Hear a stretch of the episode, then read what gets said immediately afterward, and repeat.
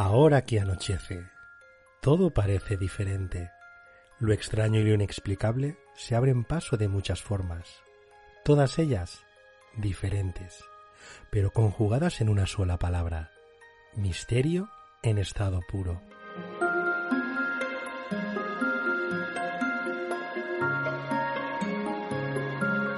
Os damos la bienvenida a una nueva dimensión de parapsicología, conspiraciones, misterios, ufología, criminología, investigaciones, noticias y relatos. Espacios de lo más interesantes que podréis disfrutar con carácter quincenal, en las voces experimentadas cargadas de verdad y profesionalidad. Disiparemos vuestros prejuicios y alimentaremos vuestra curiosidad desde un punto de vista poco común, donde lo más importante es el afecto que nos une.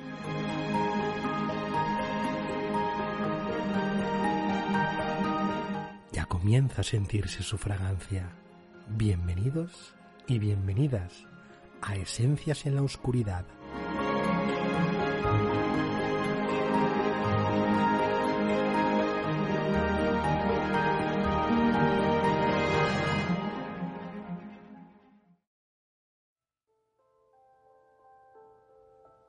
susurros, murmullos. En esta noche oscura, la niebla parece traer consigo todo tipo de ruidos extraños, ensordecedores e inquietantes. A equilibrio Santulán ha llegado de la mano de Gabriel. Y a partir de este momento todo está permitido. Sus reflexiones dejan una huella imborrable de la que no te resultará nada fácil desprenderte. Deja todo cuanto estés haciendo y presta mucha atención.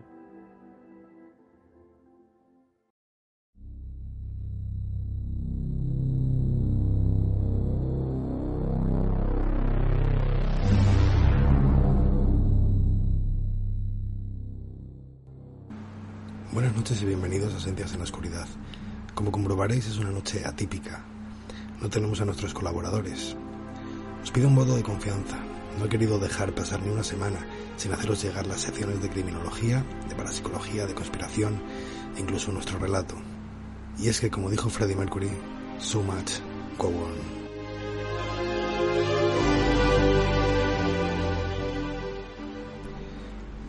Para comenzar eh, este programa he decidido hacer eh, uso de mi biblioteca, donde tengo una entrevista con Verónica Cano en la que hablamos del garrote vil. Espero que sea de vuestro agrado y ahí va.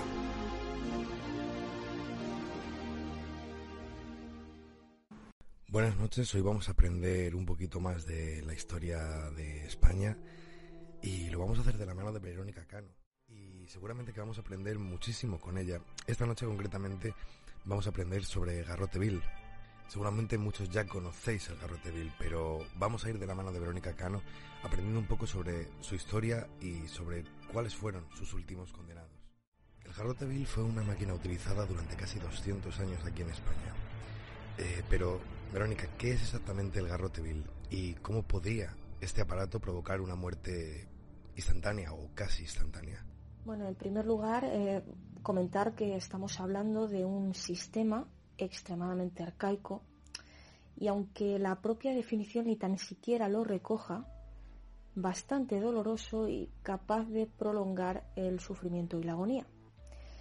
El mecanismo del garrote, digamos que consistía en un collar de hierro atravesado por una especie de tornillo acabado en una bola y que al girarlo causaba en la víctima la rotura del cuello.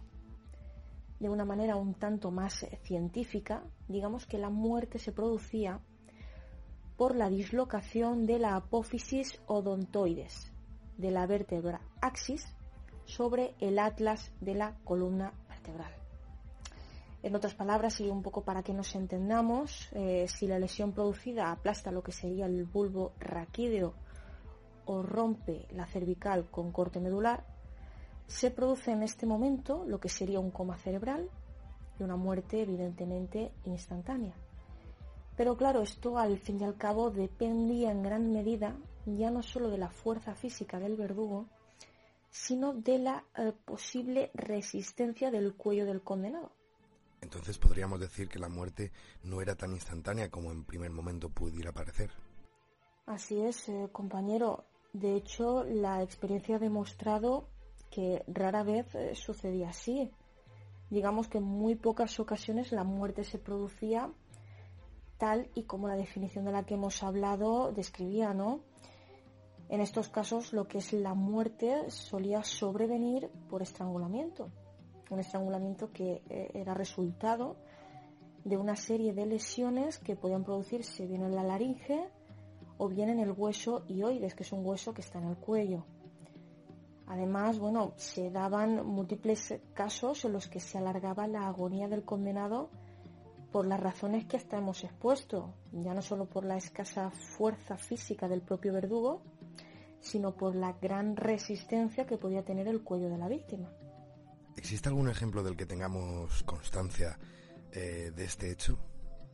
Bueno, en este caso podríamos hablar de José María Jarabo. Era una persona de la alta sociedad madrileña contemporánea. Era además eh, sobrino del presidente del Tribunal Supremo. Jarabo asesinó a cuatro personas para recuperar una joya de su amante y fue el último ejecutado con garrote vil por la justicia civil en el año 1959. Cuidado, he dicho justicia civil, ¿vale? No estamos hablando de dictadura, durante la cual también, bueno, pues se produjeron algunas muertes por garrote. El 29 de enero del 59, digamos que se inició el juicio en el Palacio de Justicia de Madrid. A todo esto, bueno, pues la sala se llenó de famosos, de artistas, de algún torero, alguna esposa de algún alto funcionario, gente al fin y al cabo ansiosa del morbo de la crónica negra contemporánea. Durante los cinco días que duró además el juicio, podríamos decir que Jarabo estrenó cada día un traje, ¿no? De un poco poniendo de manifiesto su elevado nivel social y económico. Jarabo recibió con cierta frialdad la condena de cuatro penas de muerte. Franco Mm, firmó la ejecución, que bueno, fue fijada para el 4 de julio de ese mismo año, con la idea un poco de dar ejemplaridad al, asunto, ¿no? Yo digo además que si Jarabo no hubiese matado a dos mujeres, que una de ellas además estaba embarazada, la condena no habría sido de muerte. La noche antes de la ejecución, bueno, pues Jarabo la pasó fumando y bebiendo, se presentó al patíbulo vestido de gala, buscando dar apariencia de persona firme, pero cuando vio aquella maquinaria tan arcaica se vino abajo, ¿no? Tenía una gran fortaleza. Jarabo era una persona muy fuerte físicamente frente a la debilidad del verdugo, que aquella mañana, bueno, tenía la tarea de realizar la ejecución. Tanto fue así que Jarabo tardó unos 25 minutos en morir, ¿no? El informe médico de la ejecución así lo puso de manifiesto en, aquel momento. Y decía algo así como que la muerte no se había producido de la manera instantánea, que era lo habitual, sino con una excesiva lentitud, ¿no? 25 minutos. Una verdadera tortura, ¿no? Si, si lo pensamos en frío. Jarabo tenía un cuello bastante poderoso y su verdugo pues era bastante débil físicamente. Bueno, y aprendamos un poquito más de la historia del garrote vil, eh, sabiendo cómo empezó, en qué momento y por qué. Bueno, podríamos empezar diciendo que lo que es el garrote a secas eh, data de lo que sería la República Romana, ¿no? Lo de Vil ya derivó directamente de la etapa medieval, de las leyes estamentales de la época, que bueno, por cuestiones simbólicas, lo que era la decapitación se reservaba para los integrantes de la nobleza, ¿no? La decapitación con espada. Y para lo que eran los villanos, los pobres, entre tú y yo, se, reducían las ejecuciones más vulgares, ¿no? Como el garrotazo, como así lo denominaban. Ya posteriormente se comenzaría a utilizar la, compresión del cuello, tal y como la conocemos hoy en día, ¿no? Este, como esta forma de ejecución. Durante la Edad Media eh, sería muy utilizado en España, ¿no? También en Portugal, pero centrándonos en España, porque curiosamente sería trasladado incluso a las Américas ¿no? durante la etapa de la conquista española, porque bueno, allí se, ejecutó a un emperador inca en 1533. Más adelante, bueno, pues el sistema sería refinado En Cataluña incluso se incluyó una especie de punzón de hierro que además, bueno, pues penetraba por la, parte posterior del cuello de la víctima, un poco para destruir lo que eran las vértebras cervicales. La idea, al fin y al cabo, era sustituir la horca, ¿no? El ahorcamiento, que se consideraba ya no solo un método bastante cruel, sino que provocaba una agonía bastante larga e innecesaria. A pesar de que luego los ingleses eh, perfeccionaron la técnica de la horca, eh, España acabó por generalizar lo que era el uso del garrote vil a lo largo del siglo XIX. Su, su, fabricación en sí misma era bastante sencillita, la podía realizar cualquier herrero. De ahí que Fernando VII aboliese mediante decreto lo que era la pena de muerte en la horca y la sustituyese por el garrote en 1832. En el texto legal, además, se cita textualmente lo siguiente, ¿no? Que en garrote vil la que castigue delitos infamantes sin distinción de clase y que subsista, según las leyes vigentes, el garrote noble para los que correspondan a la de hijos de algo, estableciendo, digamos, nuevamente lo que es la diferencia entre clases o estamentos. Las diferencias entre esas clases, eh, ¿cuáles serían y se podrían enumerar? Claro, por supuesto que podemos establecer esas diferencias entre clases. De hecho, la escenificación ¿no? en, los, en estos casos era completamente diferente. ¿no? Los condenados a garrote noble iban a caballo ensillado. Los de garrote ordinario iban en mula o a caballo. Y los de garrote vil iban en burro, que pueden ir sentados o podían ir arrastrados, ¿no? Es la denominación garrote vil, al fin de cuentas, la que ha prevalecido y la que hoy en día se suele utilizar para designar tanto al instrumento, tal y como lo conocemos hoy en día, como a la pena de muerte que lo utiliza o lo pone en práctica. Además a todo esto, digamos que la ejecución ¿no? en sí misma se anunciaba con unos tambores muy particulares, ¿no? con con el parche no tirante, ¿no? Se denominaron en aquel momento cajas destempladas y es algo que incluso ha permanecido en el tiempo. Independientemente de Jarabo, del que ya hemos hablado, eh, ¿cuáles fueron los últimos hombres en morir a garrote vil? Los últimos hombres en pasar por el garrote fueron el anarquista catalán Salvador Puig Antich en la cárcel modelo de Barcelona y el delincuente común George Michael Wenzel en la eh, cárcel de Tarragona. Sus ejecuciones tuvieron lugar el día 2 de marzo de 1974. Eh, bueno, en primer lugar, eh, Puig fue condenado a muerte por un consejo de guerra por el homicidio de un subinspector del Cuerpo General de la Policía de Barcelona, digamos, durante un tiroteo que se produjo durante lo que era el operativo de su detención. Él era el chofer en atracos a bancos. En cambio, Wenzel estaba acusado de la muerte de un guardia civil y del intento de asesinato de otro, ¿no? Ambos, a pesar de, la distancia entre ambas prisiones, se murieron con apenas 10 eh, minutos de diferencia el mismo día. Uno a las 9 y media y otro a las 10 menos 20. Tengo entendido que hubo otro condenado, eh, el cual recibió el indulto. Eh, ¿Esto es así? Sí, así es. hubo otro condenado más y fue indultado. Eh, esta persona fue condenada en 1977, fue José Luis Cerveto, el famoso asesino de Pedralbes. Fue condenado a muerte a garrote por un doble asesinato, ¿no? Este hombre, en 1974, digamos que se dirige hasta un chalet del barrio de Pedralbes, en Barcelona, un lugar donde, bueno, en aquel momento vive gente de alto poder adquisitivo. Y esta persona, aprovechando lo que era la, oscuridad eh, de la noche, vestido totalmente de negro, penetra en una lujosa mansión, él sabía a lo que iba. En el interior eh, apenas están el, matrimonio propietario y la cocinera que, duerme con su hija pequeña, pero que no se enteran de lo que ocurre, ¿no? José Luis, digamos que se oculta eh, en la alcoba principal, accede al dormitorio eh, y además aprovecha lo que es el rincón de una pequeña estancia que se utilizaba de vestidor y con un cuchillo de, grandes dimensiones, que lleva además preparado para la ocasión, se echa directamente sobre el marido y la mujer y los apuñala sin piedad alguna y sin darles eh, tiempo absolutamente nada, ¿no?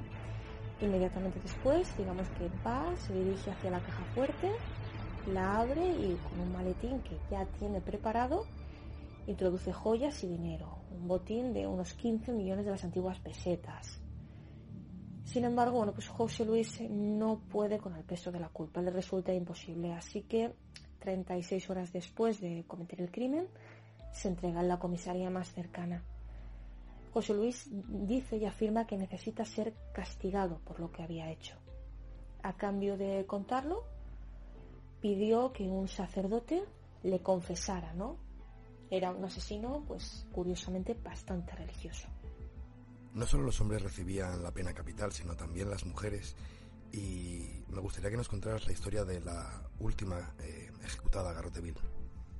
Bueno, la última mujer ejecutada en España fue Pilar Prades Expósito, la conocida y presunta envenenadora de Valencia, porque en realidad tampoco hubieron pruebas eh, que mostrasen la total evidencia de que aquello había sucedido, ¿no? Y bueno, también estamos hablando de la cárcel de Valencia, en este caso en, 1959. Pilar, digamos que abandona su pueblo con apenas 12 eh, añitos, eh, decide emigrar a la capital en búsqueda de nuevas oportunidades era analfabeta y además una mujer muy poco agraciada físicamente, ¿no? Así que entró a servir en varias casas durante varios años, pero bueno, su carácter un tanto reacio hacía que no encajara del todo bien allá donde se iba dirigiendo, de que, bueno, fuese cambiando. En un momento dado y ansiosa de mejorar, de dejar atrás, digamos, su etapa como sirvienta, de convertirse en señora, toma una alternativa, ¿no? Como quería convertirse en la nueva ama del hogar, decide envenenar a, la señora de la casa en la que servía con veneno para hormigas. Digamos que alentada por el éxito que tuvo al cometer su primer crimen, se atrevió a repetirlo con el siguiente destino, el siguiente hogar en el que entró a servir. Y digamos que bueno, esta, este esta conducta al final la condujo al garrote vil y la, convirtió en la, última mujer ejecutada en España. Pilar en todo momento mantiene su inocencia, ¿no? La policía además la somete a un interrogatorio bastante duro durante 36 horas eh, y ella en todo momento niega su participación en, en los hechos, ¿no? Apenas en estas 36 horas se le suministran aspirinas como único alimento. En un momento de debilidad, eh, Pilar confiesa haber suministrado a la, última, a la persona que, sobrevivió, una infusión de, boldo, ¿no? una hierba medicinal estomacal que tiene un sabor bastante desagradable y que según ella pues había intentado mitigar con un poquito de aquel líquido dulce que había encontrado pero que no sabía de qué se trataba y se apoyó en todo momento en que era una persona analfabeta, ¿no? Pero no dijo nunca nada más. Pilar, de hecho, esperaba que se produjera el indulto, ¿no? Al hacer tantos años que no se había ejecutado una mujer, pero es algo que nunca ocurrió. El verdugo, además, al enterarse de que la, persona justiciada era femenina, ¿no? Se negó a llevar a cabo la ejecución, se negó en rotundo. Además, eh, Pilar, como proclamaba a gritos su inocencia, el verdugo reafirmó su decisión de que no podía hacer aquello, ¿no? Así que eh, tuvo que ser emborrachado para llevar a cabo su labor. Todos hasta el último momento confiaban en la llegada del indulto, ¿no? Pero a las 7 de la mañana y una hora más tarde de lo previsto, pues eh, Pilar y su verdugo fueron arrastrados al patíbulo en aquellas deplorables condiciones y bueno, una vuelta y media de manivela fueron suficientes para acabar con la vida de, Pilar. Aunque en otros países la pena de muerte está a la orden del día, aquí en España lo vemos como algo prehistórico, algo que ya pasó hace demasiado tiempo, pero eh, vamos a saber eh, cuándo fue el momento concreto en el que se abolió. Durante lo que sería la transición democrática en España, fue finalmente abolida la, la pena de muerte en varias fases, ¿no? en 1978 se publica lo que sería el proyecto de ley sobre la abolición de la pena de muerte en el Código Penal Común, dado que la Constitución, que había sido recientemente proclamada, eh, establecía esa abolición, aunque con una pequeña salvedad, ¿no? La salvedad de lo que pudiesen disponer en algún momento las leyes penales militares para lo que serían los tiempos de guerra. Curiosamente, esta formulación todavía hoy día se mantiene vigente, ¿no? Porque aunque no se recoge de manera explícita lo que sería el Código de Justicia Militar, la Constitución, ¿no? al, al ser la Carta Magna, la norma jurídica suprema, digamos que la legislación estatal todavía podría formular alguna ley en tal sentido, ¿no? En tiempos de guerra. Posteriormente ya sería en 1983, ¿no? con la reforma del 25 de junio, que se introduce la desaparición en el Código Penal vigente en la época de la pena de muerte para todos los delitos. Ya definitivamente lo que sería el Código Penal del 95, el que tenemos hoy día, aunque fuese actualizado en 2015, abolía la pena de muerte en tiempo de guerra, lo que vino a completar eh, la abolición y a convertirla en absoluta. Ya por último, digamos que España ratificó el protocolo 13 del Convenio Europeo para la Protección de los Derechos Humanos y las Libertades Fundamentales, ¿no? que establecía la abolición de la pena de muerte en cualquier circunstancia. Y esto sucedió mm, prácticamente anteayer, ¿vale? El 16 de diciembre de 2009. Este año se cumpliría una década. Bueno, Verónica, pues muchas gracias por haber compartido tus conocimientos esta noche con todos nosotros y me gustaría emplazarte también para el futuro poder hablar sobre más temas de la criminología, ya que es eh, un abanico bastante amplio de los temas que podemos hablar, casi infinitos. Muy buenas noches, Gabriel. Muchísimas gracias eh, por dejarme participar en este pequeño espacio que has hecho tuyo y por abrir un poquito la puerta a lo que es la criminología y, todas sus variantes. Hoy hemos hablado de Garroteville, pero bueno, en muchas otras ocasiones eh, podremos hablar de otras cuestiones que puedan resultarte de interés y que bueno, espero que nos podamos escuchar muy pronto y muchísimas gracias de nuevo, de verdad. Un abrazo, compañero.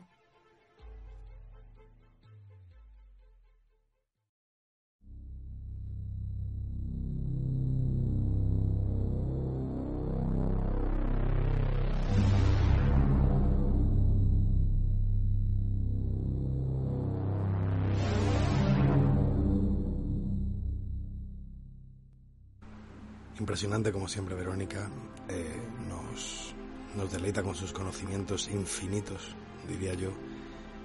Eh, y cada día, cada día es un poco mejor si es que eso es posible. Es sobrecogedor a veces la dureza eh, de las imágenes que se nos pueden venir a la cabeza cuando pensamos en este tipo de, de torturas, porque no hay otra cosa que tortura. Y de la mano, como digo de Verónica Cano, hemos podido saber un poco más sobre este método de castigo para todos aquellos reos. Continuamos ahora con la sección de parapsicología. Y es que, bueno, pues tristemente, este es un tema que está en el aire del mundo de lo paranormal, por desgracia, ¿vale? Creo. Pero para resolver algunas dudas sobre el caso Vallecas, eh, tiro de mi entrevista que tuve con Carballal y que os recomiendo encarecidamente. Eh, va a resolver muchísimas dudas de todos aquellos que no la hayáis podido ver en mi canal de YouTube o en algunos de sus libros. Entonces vamos a, vamos a escuchar esta entrevista es muy importante para mí eh, porque el caso Vallecas eh, tiene algo que, que sea o no sea cierto, atrae. Así que vamos a escuchar a Manuel Carballal a ver qué nos dice sobre el caso Vallecas. Eh, y me meto ya de lleno en el caso Vallecas. Y esto mm, hablo por tu libro, ¿vale? De lo que tú cuentas en tu libro. Eh, resulta que tú estuviste en el, en el, mismo salón donde suceden los hechos que cuenta la policía, donde la puerta aquella se abre de forma eh, totalmente antinatural. Y cuando tú estabas allí, resulta que también pasó. Tú estabas eh, allí con la familia y la familia ni se inmutó pasando eso. ¿Cómo, cómo fue?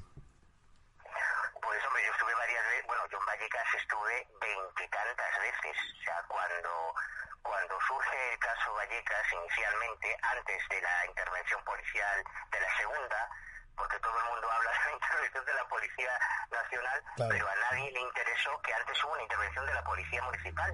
Es acojonante, yo con esto flipo, ¿eh? que incluso los mayores defensores del origen paranormal del caso Vallecas pasan totalmente de que hubo una intervención anterior. Pero bueno, yo sí me tomé la molestia de hablar con la Policía Municipal y con la Policía Nacional. Y con la Policía Nacional, yo en la comisaría de, la famosa comisaría de Vallecas, estuve veintitantas veces. Pero, o sea, no una, ni dos, ni diez, ni quince, veintitantas veces. Y entablaste amistades, supongo. Claro, bueno, porque yo soy de La Coruña, o sea, yo ni siquiera vivo en Madrid, entonces para mí era un, esfuerzo extra viajar a Madrid y, y, currarme después a la Policía Municipal, a la Policía Nacional, etcétera. Y en una de las ocasiones en que estaba en, en la casa de la familia Gutiérrez Lázaro, recuerdo que estábamos en el salón eh, charlando sobre cómo había sido la... Porque esto también es muy importante. Lo que le dio empaque al, caso Vallecas fue precisamente la segunda intervención policial, la de la Policía Nacional, porque antes nadie se lo tomó en serio.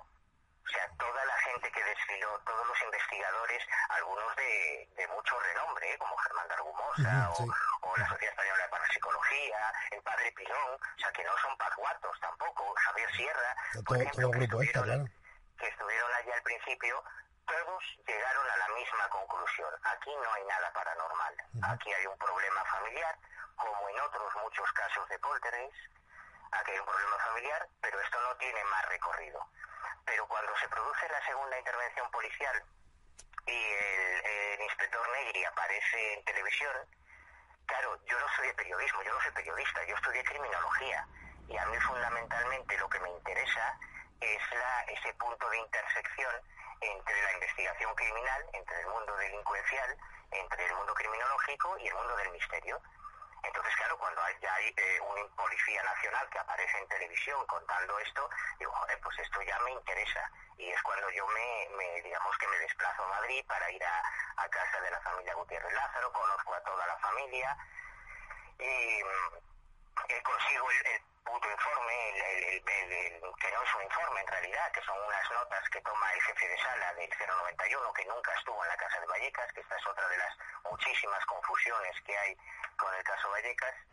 y, y, bueno, cometí el error de pasárselo a Iker y, ya entonces es cuando se me fue de las manos la historia y se convirtió en este mito que es imparable, ¿no? Pero uno de los días, estando en casa de la familia Gutiérrez Lázaro, en el salón, sentado en el salón, eh, me habían explicado que la puerta que se había abierto eh, del armario que tenían en el salón eh, cuando estaba la policía, pues era esa, una determinada, que estaba en, la parte alta a la derecha del mueble, al lado de una, de una foto de Estefanía. Y mientras estamos charlando, de repente la puerta se abre y yo flipé, ¿no? Digo, hostia, pero si esto es lo que cuenta la policía, pero nadie le dio ninguna importancia, como si eso fuese algo normal. Entonces, mm, por eso yo sé que Negri no miente cuando dice que, se abrió la puerta de, ese mueble, eh, porque yo también la vi abrirse, solo que en mi caso no se le dio ninguna repercusión mediática, ninguna trascendencia, porque yo no soy nadie, yo era uno de los muchos aficionados a estos temas que desfilaron por la casa, pero en el caso de la, de la intervención policial se le dio una dimensión como si fuese algo sobrenatural. ¿no? Yo desde luego lo que vi no era nada sobrenatural, es que el cierre estaba jodido y cada vez que se caían los, los, álbumes de fotos que había dentro, pues se abría el mueble, no, no pasa nada. Claro, pero, es que nos También es importante decir esto porque no, aunque se ha atacado mucho a, Negri por este tema, yo creo que la policía tuvo un comportamiento irreprochable. Ellos, como en miles de casos parecidos, recibieron una petición de ayuda de unos ciudadanos y lo que tiene que hacer la policía pues es atender esas peticiones de ayuda. Ellos no, no están capacitados para hacer una investigación paranormal porque eso no se estudia en la Academia de Policía ni de la Guardia Civil, ni de la Archancha, ni de los mozos, nadie les enseña, igual que León les enseñan a cocinar, ni les enseñan fontanería, pues no les enseña a gestionar un caso poltergeist. Entonces hicieron lo único que podían hacer, ir allí, intentar consolar a la familia y, se, acabó el tema, no tenía más recorrido. Pero el, problema de Negri yo creo que es que ahora dice que aquella puerta se abrió y se cerró muchas veces. Claro, pero es, extraño. es natural. Mira, yo, yo no sé, no, no te podría decir cuántos testigos de supuestos fenómenos eh, paranormales he entrevistado en, toda mi vida, pero son miles, de verdad que no te exagero, ¿eh? no son docenas ni cientos, son miles de personas que, que me han relatado una supuesta experiencia paranormal. Muchísimos de ellos, probablemente, mm, no sé si cientos, pero más de cien, policías, policías, guardias civiles, etcétera y todos los seres humanos tienen, tenemos el mismo problema. Creemos que nuestra memoria es fotográfica y la memoria es la herramienta más falible del cerebro humano. Y eso está súper demostrado. O sea, cuando en el ámbito criminológico, en el ámbito del derecho, una sola prueba, una huella digital, un análisis de ADN, una fotografía, una filmación en vídeo, cualquier prueba criminalística vale más que 100 testimonios humanos, es por algo.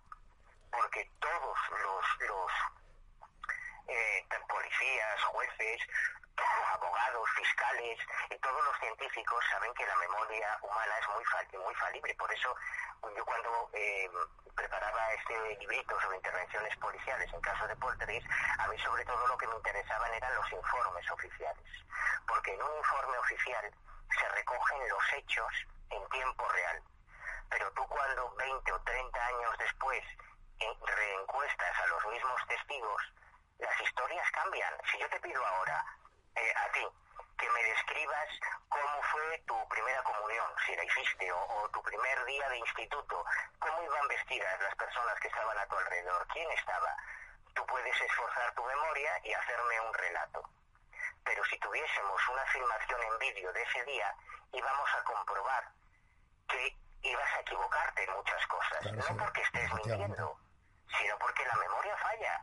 Entonces, hay cosas... Y tiende a magnificar, ¿verdad? Además, tiende a magnificar las cosas. Sí, pasa mucho, por ejemplo, en, eh, yo soy, además, lo he estudiado mucho en los incidentes OVNI, cuando tú encuestas a un testigo que ha tenido un avistamiento OVNI ayer, y tú hablas con él hoy, te da una descripción muy detallada. Oye, pues el ovni tenía un tamaño relativo de dos centímetros y estaba a unos dos kilómetros de distancia. Si tú vuelves a hablar con esa persona dentro de cinco años, probablemente el ovni ya tenía un tamaño relativo de 10 centímetros y estaba como a un kilómetro. Pero si vuelves a hablar con él dentro de 10 años, probablemente el ovni tenía un tamaño de medio metro y estaba como a 500 metros. Pues se tiende a, magnificar, pero eso ocurre en todos los campos. De, pasa, por ejemplo, los accidentes de tráfico. Tú coges, si, consigues, si coges un atestado de un accidente de tráfico que ha sido redactado por la Guardia Civil de Tráfico, ¿no? Una hostia que se han pegado dos coches hace 10 años. Y tú hablas con los testigos, hay un fenómeno que en psicología se llama la selección perceptiva y que puede dar lugar a que un testigo del accidente describa el coche de una marca y de un color determinado, pero otro testigo del mismo accidente te describe otra marca de coche y otro color determinado. Pero lo que vale es lo que está en el atestado de la Guardia Civil, porque ahí está la distancia de frenada, ahí está cuál es la marca y modelo de los coches, la matrícula, eh, quién es la aseguradora, ahí están todos los hechos comprobados, ¿no? Si tú coges el testimonio de Negri y lo comparas con las notas, con el, parte policial que, redactó el jefe de sala del C91, claro, Negri dice, eh, nosotros presenciamos eh, cómo se desgarraba un póster que había en un dormitorio. Pero es que el desgarro de ese póster ya está recogido en la llamada cuando llama eh, Maximiliano, el padre de familia, antes de que fuese la policía. A ver, eso es impepinable, o sea, eso es irrefutable. Negri no lo pudo ver porque, según el informe policial, según las notas de ese de, 091, antes de que el primer coche de policía llegase a la casa de Vallecas, el padre ya estaba describiendo el póster rasgado. Pero es que es más, es que eh, Germán Largumosa, que estuvo en la casa de Vallecas unos días antes, ya habla del póster. ¿Está mintiendo Negri? No, han pasado 20 años o 30 años y entonces Negri, claro, como ha leído cosas, como le han contado cosas, como ha visto toda la repercusión mediática, él incluye dentro de su relato la anécdota del póster pero esto es irrefutable, o sea, es que no es que lo diga yo, es que coño, léete el parte policial y ahí aparece lo de la descripción de lo del póster antes de que llegue el primer coche de 091 a la Casa de Vallecas. Esto del parte mencionabas hace un momento que se lo habías dado a Iker, no, que no fue, parece buena idea, pero también mencionas en el libro que se lo das a otros compañeros, también le pasa este informe. No tuviste problema con ningún otro. o sea, tú me pediste ahora que te enviase el, tema del libro y tal, yo te lo envío. Yo nunca he tenido problemas con, con colaborar porque yo soy muy egoísta, pero egoísta en el sentido de que como yo conozco mis limitaciones, yo sé que hay mucha gente más capacitada que yo que a lo mejor puede encontrar más pruebas o más evidencias o más pistas o respuestas donde yo haya fracasado, ¿no?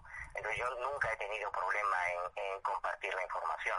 Y, digo lo del error solo por lo que ocurrió después, que era imprevisible.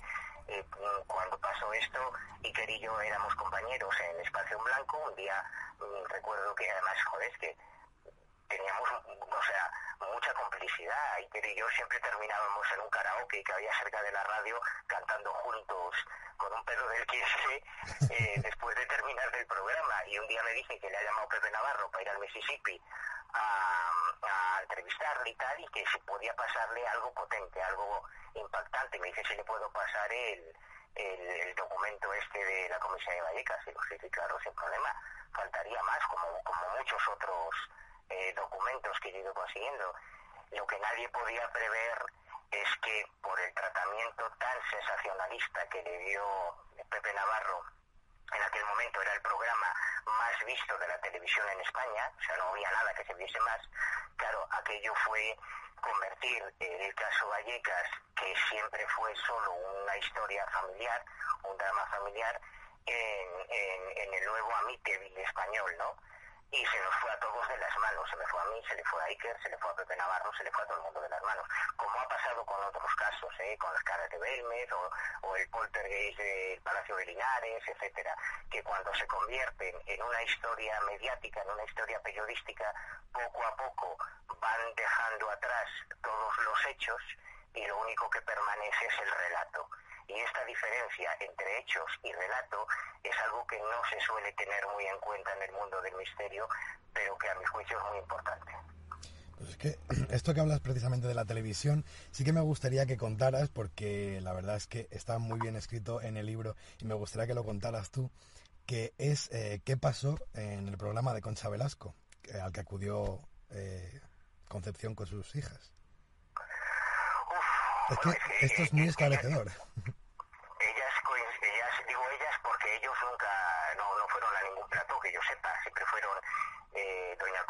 y, las niñas, em, ellos acudieron a muchos programas de televisión y en uno de ellos se hicieron muchos programas porque cuando la historia aparece en el programa de Pepe Navarro, claro, estamos hablando de la telebasura de los años 90, ¿no? Bueno, telebasura no, sí, sí, es que aquello era una cosa impresentable. Estos temas solo interesaban para generar controversia, para generar debates, para que la gente nos pegásemos entre nosotros, pero tenían mucha aceptación, tenían mucho recorrido. Entonces, cuando se encontraba a un personaje o, a un caso que podía generar esos conflictos en un plató, esas polémicas, esos debates, pues se agarraban a él como un clavo ardiendo, ¿no? Porque eso daba audiencia. Entonces, claro, cuando Doña Concha intenta partir de la cara a Christian Breaker en un programa de televisión, dicen, joder, aquí hay tema. Así que eh, se inició un recorrido mediático en muchos programas de distintas cadenas en los que eh, se trataba de esa forma tan sensacionalista el caso Vallecas, lo que ayudaba a alejar todavía más a los investigadores serios que veían aquello como, como un esperpento, ¿no? como, como una cosa. De hecho, en el, en el librito este yo recojo, como yo seguí todo eso en tiempo real, todo lo que se iba publicando en la prensa, que no está en internet, yo sí lo tengo en los archivos y, y incluyo varios recortes de prensa de varias revistas de la época que se hacían eco de, esos espectáculos televisivos. Y en uno de ellos, el programa de Concha Velasco, eh, estaba Manuel Berrocal, que ha sido el último presidente de la Sociedad Española de Parapsicología, que es médico, que no, que no es ni un negativista de estos temas, ni es un pirao. O sea, es un tío con la cabeza muy bien amueblada. Y él nos contaba que en ese programa, hasta ese momento, eh, durante la primera etapa, digamos, del caso Vallecas, se atribuían todos los fenómenos paranormales al abuelo materno, que se había muerto, Estefanía todavía estaba viva, es que, es que la gente se cree que el caso Vallecas comienza con la muerte de Estefanía y para nada. O sea, cuando, hay, cuando se produce la primera intervención policial en el caso Vallecas, Estefanía estaba viva. No había ni Ouija, ni, ni, Ouija, ni, ni chorradas de estas que vinieron después. O sea, eh, todo esto es muy anterior y en aquella primera etapa se hablaba de que era el abuelo el que se manifestaba y el que el que producía los supuestos fenómenos, ¿no? Y, según comentaba Berrocal, claro, yo, yo, no estaba en ese programa, no, no te lo puedo certificar en primera persona, pero según comentaba Berrocal, él fue testigo de cómo en ese programa se cambió el discurso, en ese momento histórico concreto, se cambió el discurso y se le habría pedido a, a la presentadora que no hablase para nada del abuelo, porque ahora iban a hablar de la niña, iban a hablar de Estefanía, que, que acababa de fallecer. Eh, esa es la anécdota fundamentalmente. Claro, pero luego parece ser que la madre parece que no, no consiente que, que se diga otra cosa que no sea que su hija estaba endemoniada.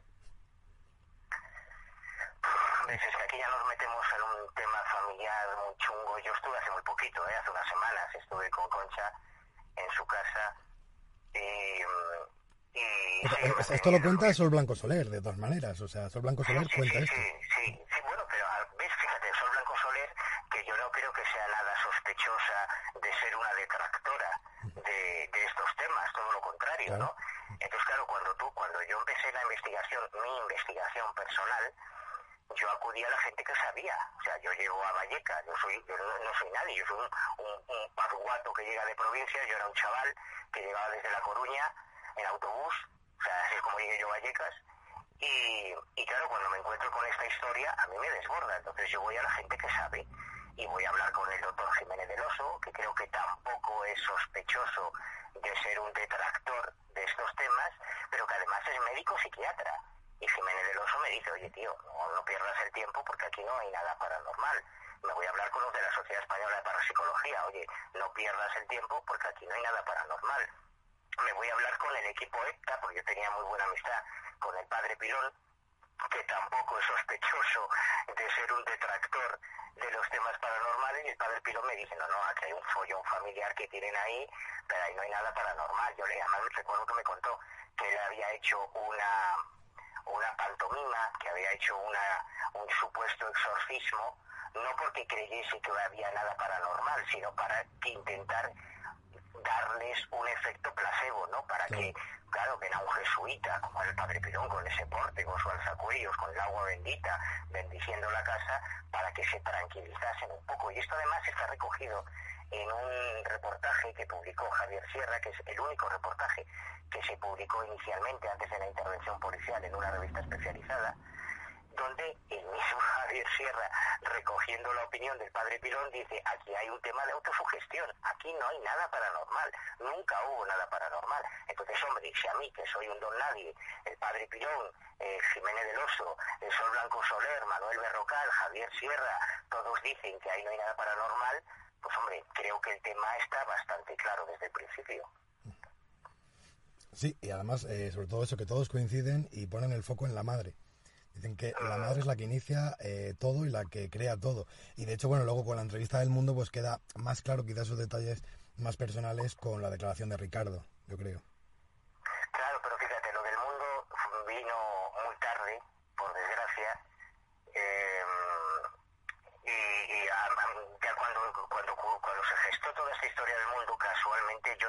Estaba ahí sobre el terreno, porque un día eh, Manuel Berrocal nos comenta que se va a presentar el primer libro monográfico sobre el caso Vallecas. Ya van tres, ¿eh? Sobre el caso Vallecas ya hay tres libros monográficos publicados que, que tratan solo sobre el caso Vallecas, dos en España y uno en Estados Unidos. Que esto tampoco lo sabe mucha gente. Y nos, nos comenta que se va a hacer esa presentación. Y yo inicialmente le digo, ya paso, tío, porque a mí el tema Vallecas lo he discutido ya con mucha gente durante muchos años y no, no, no le veo recorrido, es que no le veo tema. Pero claro, eh, a esa presentación iba a acudir porque estaba en Madrid Alfonso Trinidad, iba a ir David Cuevas, iba a ir el mismo Berrocal, iba a ir eh, Jesús Ortega, iban varios colegas de estos temas, ¿no? Y como yo estaba en Madrid, dije, oye, bueno, pues venga, vamos, porque además iba, en la presentación iba a estar, además del autor y del editor, una medium que decía que que se había comunicado en el más allá con Estefanía para saber lo que había pasado, ¿no? Entonces ahí sí, sí tenía curiosidad por ver el espectáculo que daba la medium, a ver qué es lo que contaba. Entonces acudimos a la presentación y en esa presentación precisamente eh, estaban dos de los hermanos de Estefanía, Maxi y Ricardo. Y yo recuerdo, claro, es que esto, mm, si no se conoce la cronología, como ocurre siempre, a, tus oyentes les puede parecer un poco caótico, pero eh, yo en muchas ocasiones había coincidido en programas de radio, con David Cuevas o con Jesús Ortega y cuando salía el caso Vallecas, ellos eran defensores de que el caso Vallecas era algo paranormal porque ellos pertenecen a la generación que ya conoció el caso cuando estaba en Internet, no antes, y me decían, tío, pero ¿cómo puedes decir que no hay nada paranormal? Oye, a ver, que yo estuve en la casa, que yo soy el que le dio el informe que yo he seguido el tema desde el principio, para mí no hay nada paranormal. Y, esto se puede demostrar, que David Cuevas o, Jesús Ortega o otros eh, colegas siempre defendieron la, autenticidad del caso Vallecas. Y esa tarde, cuando estábamos en la presentación del libro, yo estaba charlando con, con Berrocal y con y con Alfonso Trinidad y recuerdo que mm, se nos acercaron Cuevas y Jesús Ortega muy excitados porque habían estado hablando con dos de los hermanos de Estefanía, que yo ya los conocía de cuando iba a la casa, ¿no? Y les habían dicho que, bueno, que, había una historia oculta, que ellos hasta que no falleciese su padre no podían contar la verdad, todo, todo eso. Y recuerdo que me dijeron si quería hablar con ellos. Y yo les dije que no, creo que esto también es muy sintomático, es que yo ya, ya tengo claro qué es lo que pasó en Vallecas, no, no, yo ya conozco a Ricardo y a Maxi desde hace 20 años y no me van a contar nada que no sepa, y yo no hablé con ellos ahí, yo me quedé charlando con Trinidad y con Berrocal, pues no tenía ningún interés en, esa información que para gente más joven como Cuevas y Ortega era novedosa, pero que todos los que estuvimos allí al principio ya conocíamos qué es lo que pasaba en Vallecas. Y, ahí empezó a gestarse esa famosa entrevista en el diario El Mundo que le causó tantos problemas, injustamente a David Cuevas, porque él es un periodista y exactamente, él es exactamente lo mismo que Iker Jiménez. Y además yo las discusiones que he tenido, exactamente las mismas discusiones que he tenido con Iker, las he tenido con Cuevas.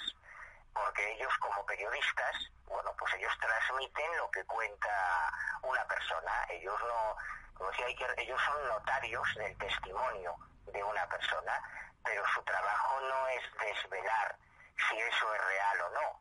El mío sí, porque a mí me interesa la verdad, a mí no me interesa solo un relato, a mí me interesa saber si lo que cuenta esa persona es cierto o no no porque yo no soy periodista, a mí no me interesa la divulgación, ni vivo del periodismo, ni de estos temas.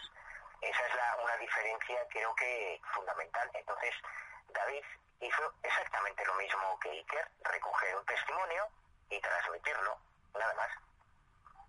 Claro, pero no entiendo por qué la, la gente que, digamos, que investiga como tú, como, o como le ha pasado a David Cuevas, o como también estoy viendo yo ahora mismo, a la gente que, digamos, no está a favor, no, no piensa que hubiera una posesión, no piensa que hubiera nada paranormal, oye, que nos están machacando a todos, ¿eh? ¿Por qué piensas que pasa esto? O sea, ¿qué pasa en la cabeza de la gente? Bueno, pero eso, bueno, a ver, eh, eso eh, nos está machacando el sector del público que consume misterio y que quiere creer, que es algo muy comprensible. Yo lo entiendo perfectamente, pero yo durante muchos años también quería creer. Yo ahora quiero saber no quiero creer, yo quiero saber las cosas. Pero yo durante muchos años de mi vida, yo lo que quería era creer. Entonces entiendo que cuando alguien enturbia un fetiche del misterio, uno de los tótem del mundo paranormal en España, como es el caso Vallecas, haya personas que reaccionen emocionalmente, que, que reaccionen no racionalmente, sino visceralmente y eso es comprensible, pero es que en el otro sentido ocurre lo mismo. O sea, cada vez que em, defensores de la supuesta naturaleza paranormal del caso, como Iker, hablaban del caso Vallecas, le caían hostias hasta en el DNI por parte de los euroscépticos. Fíjate, ya está este ahí vendiendo la burra de Vallecas y tal. O sea que nunca puede llover a gusto de todos. Digas lo que digas, de verdad, Dante, no importa cuál sea la postura que tomes, digas lo que digas sobre cualquier caso, vas a tener defensores y vas a tener detractores. Eso es inevitable. Si tú pones el foco solamente en los detractores, pues oye, puedes desanimarte y decir, joder, joder, que me está dando hostias por todos lados. Y si los pones solamente en los defensores de lo que tú digas, vas a pensar que eres el rey del mambo y joder, vaya club de fans tengo. No, yo creo que lo inteligente es ver a los unos y a los otros y al final mandarlos a todos a cagar y hacer lo que, lo que tú consideres que es lo, lo justo y lo ético, porque nadie va, va a darte nada, o sea, nadie te va a sacar las castañas del fuego.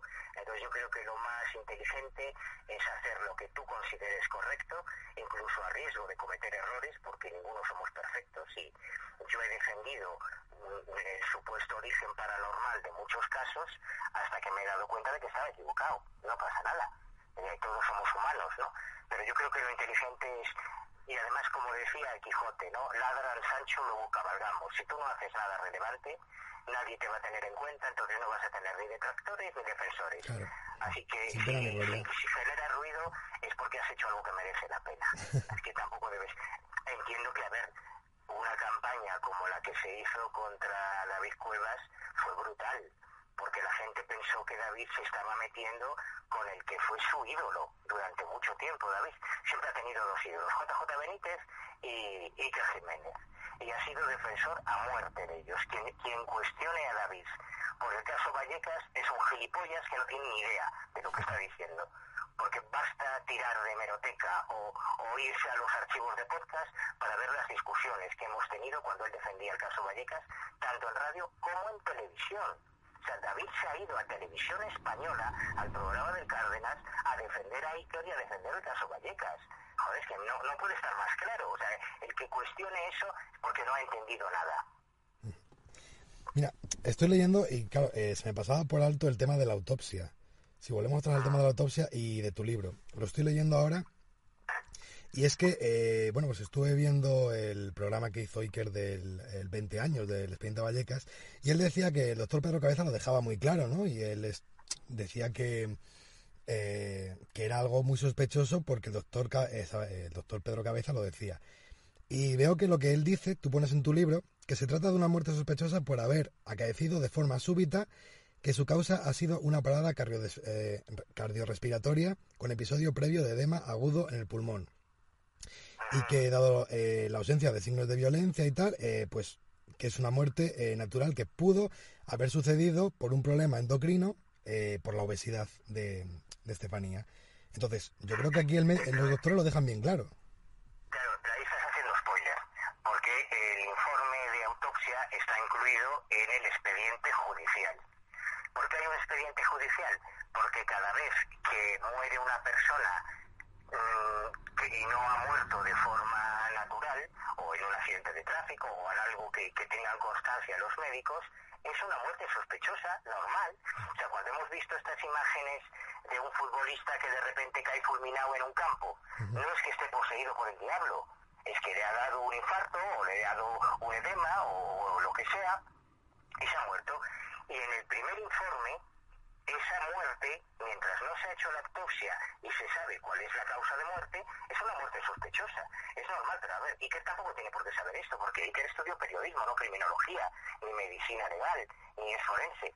Entonces, es eh, no, no, yo creo que no está mintiendo. Cuando él hace esa valoración, él se encuentra en un documento, en el primer documento, porque hay más. Eh, muerte sospechosa, es, esto suena a tema paranormal, ¿no? Y, bueno, y resalta, pone el acento en esa frase. Claro, pero el que después de que Estefanía ingrese en el hospital y se haga esa primera esa primera autopsia y se manden las vísceras a toxicología, se hace el informe final, la conclusión, y ahí es donde se explica de qué murió Estefanía. Y como murió de muerte natural, no se procesó a la familia por asesinato. Si no se procesó a la familia por asesinato es porque murió de muerte natural, porque no, no ha habido nada extraño. Si hubiera algo extraño, a ver, tampoco hay que ser muy, muy inteligente para darse cuenta.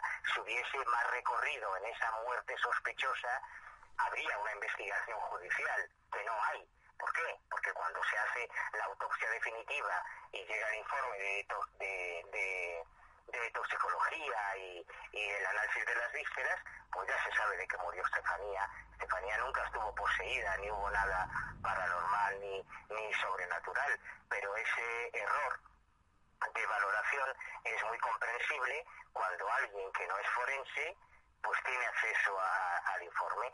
Cuando nosotros tuvimos acceso al informe no consultamos a uno, ni a dos, ni a tres, ni a cuatro, ni a cinco. Consultamos a seis forenses, seis forenses, eh, que son expertos en autopsias, entre ellos el forense que hizo la autopsia físicamente, o sea, el, el forense que abrió a Estefanía y que hizo la autopsia, también hablamos con él y no había nada paranormal ni sobrenatural. Hombre, yo creo que ese tema también está ya cerrado, no, no tiene más recorrido. Si seis forenses, incluyendo el que hizo la autopsia físicamente, te dicen que después de hacer el, análisis ya se descubre cuál es la, esa causa de muerte misteriosa, pues ya deja de ser misteriosa. No, tampoco creo que tenga más recorrido. Claro, no debería tener ese recorrido, pero, pero sabes que lo está teniendo igualmente. Las palabras muertes sospechosas en este caso siguen teniendo bastante importancia, por lo que, bueno, algunas personas están contando. Sí me gustaría también decir que el, tema de la epilepsia, de que no tenía epilepsia, se encuentra Tegretol, como tú pones aquí, en el, en, el análisis toxicológico. Y, y, el Tegretol es para la epilepsia, es lo que se tomaba la madre, creo recordar. Sí, bueno, porque hay varios miembros de la familia que tienen el mismo el mismo problema, entonces es normal que se les afecte lo mismo. Y, si, si tú en una autopsia descubres que eh, el fallecido está recibiendo un tratamiento oncológico, coño, es que tiene cáncer. Si no tiene cáncer, pues no le dan un tratamiento oncológico. Tampoco es muy difícil de entender si Estefanía estaba siguiendo un tratamiento para la epilepsia, si tus hermanos te dicen que tenía epilepsia, si los vecinos te cuentan que tenía ataques de epilepsia, si en la autopsia aparece el registro de, esa epilepsia, pues que tenía epilepsia, no pasa nada. Hay mucha gente que tiene epilepsia y no por eso son más raros o, o menos raros, tampoco veo que haya ningún misterio. Es que a mí me da la sensación de que en el caso Vallecas ha ocurrido exactamente lo mismo que en todos los demás grandes mitos del misterio. Pasó en Vallecas, eh, eh, pasó en, las caras de Belmer, pasó en el Palacio de Linares, pasó en un montón de ocasiones. Cuando las evidencias son tan abrumadoras de que hay un origen, digamos, explicado para esos supuestos fenómenos, y la gente entusiasta del misterio, y yo he sido uno de ellos, nos agarramos a un clavo ardiendo, ¿no? Entonces intentamos mirar la letra pequeña a ver si encontramos cualquier cosa que no encaje para decir, bueno, sí, lo has explicado todo, pero aquí han escrito Estefanía con H. ¿Por qué han escrito Estefanía con H? ¿Qué querían ocultar cuando escribieron Estefanía con H? No, coño, no querían ocultar nada, es que se han equivocado. No hecho una falta de ortografía, no pasa nada. Pero es muy frecuente, yo esto ocurre con todos los casos. ¿eh? La gente que se obsesiona con un solo suceso eh, tiene una perspectiva muy limitada.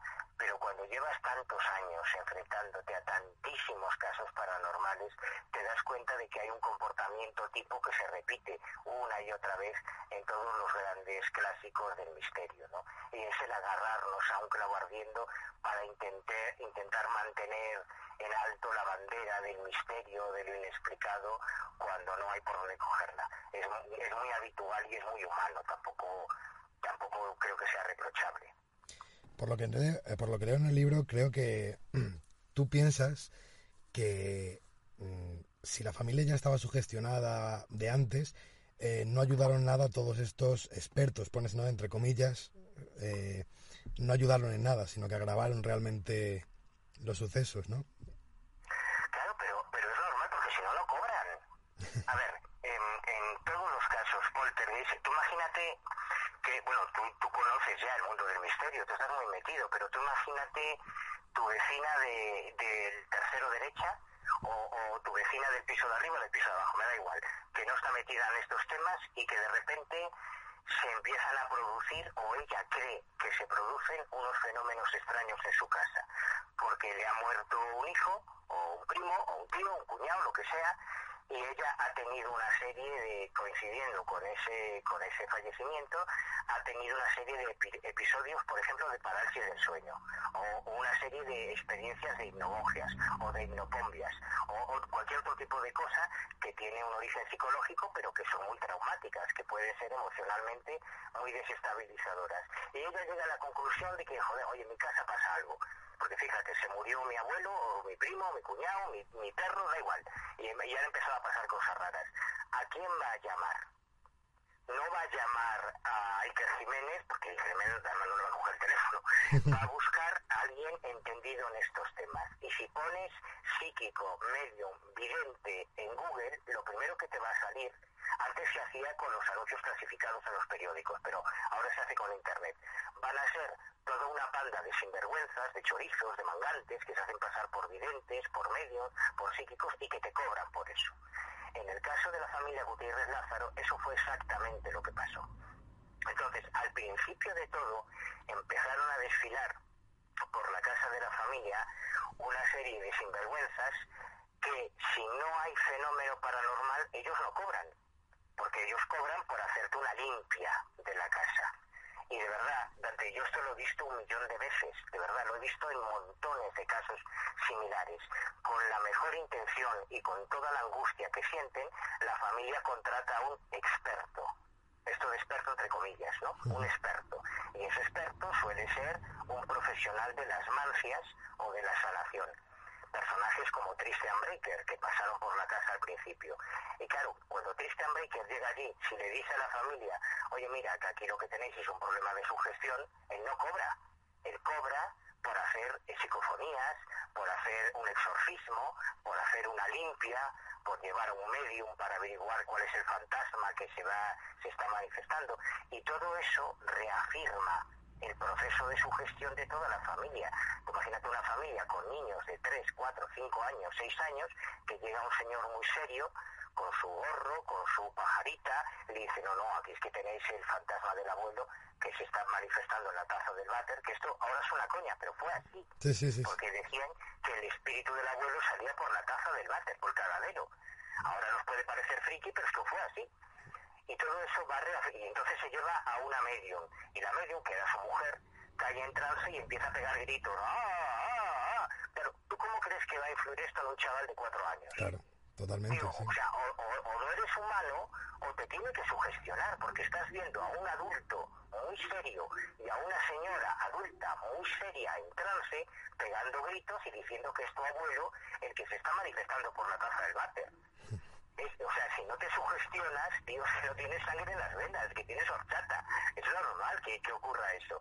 Y el problema es que yo recuerdo que un día me decía Concha, claro, joder, que fíjate, el Breaker este nos ha dicho que le tenemos que comprar un coche.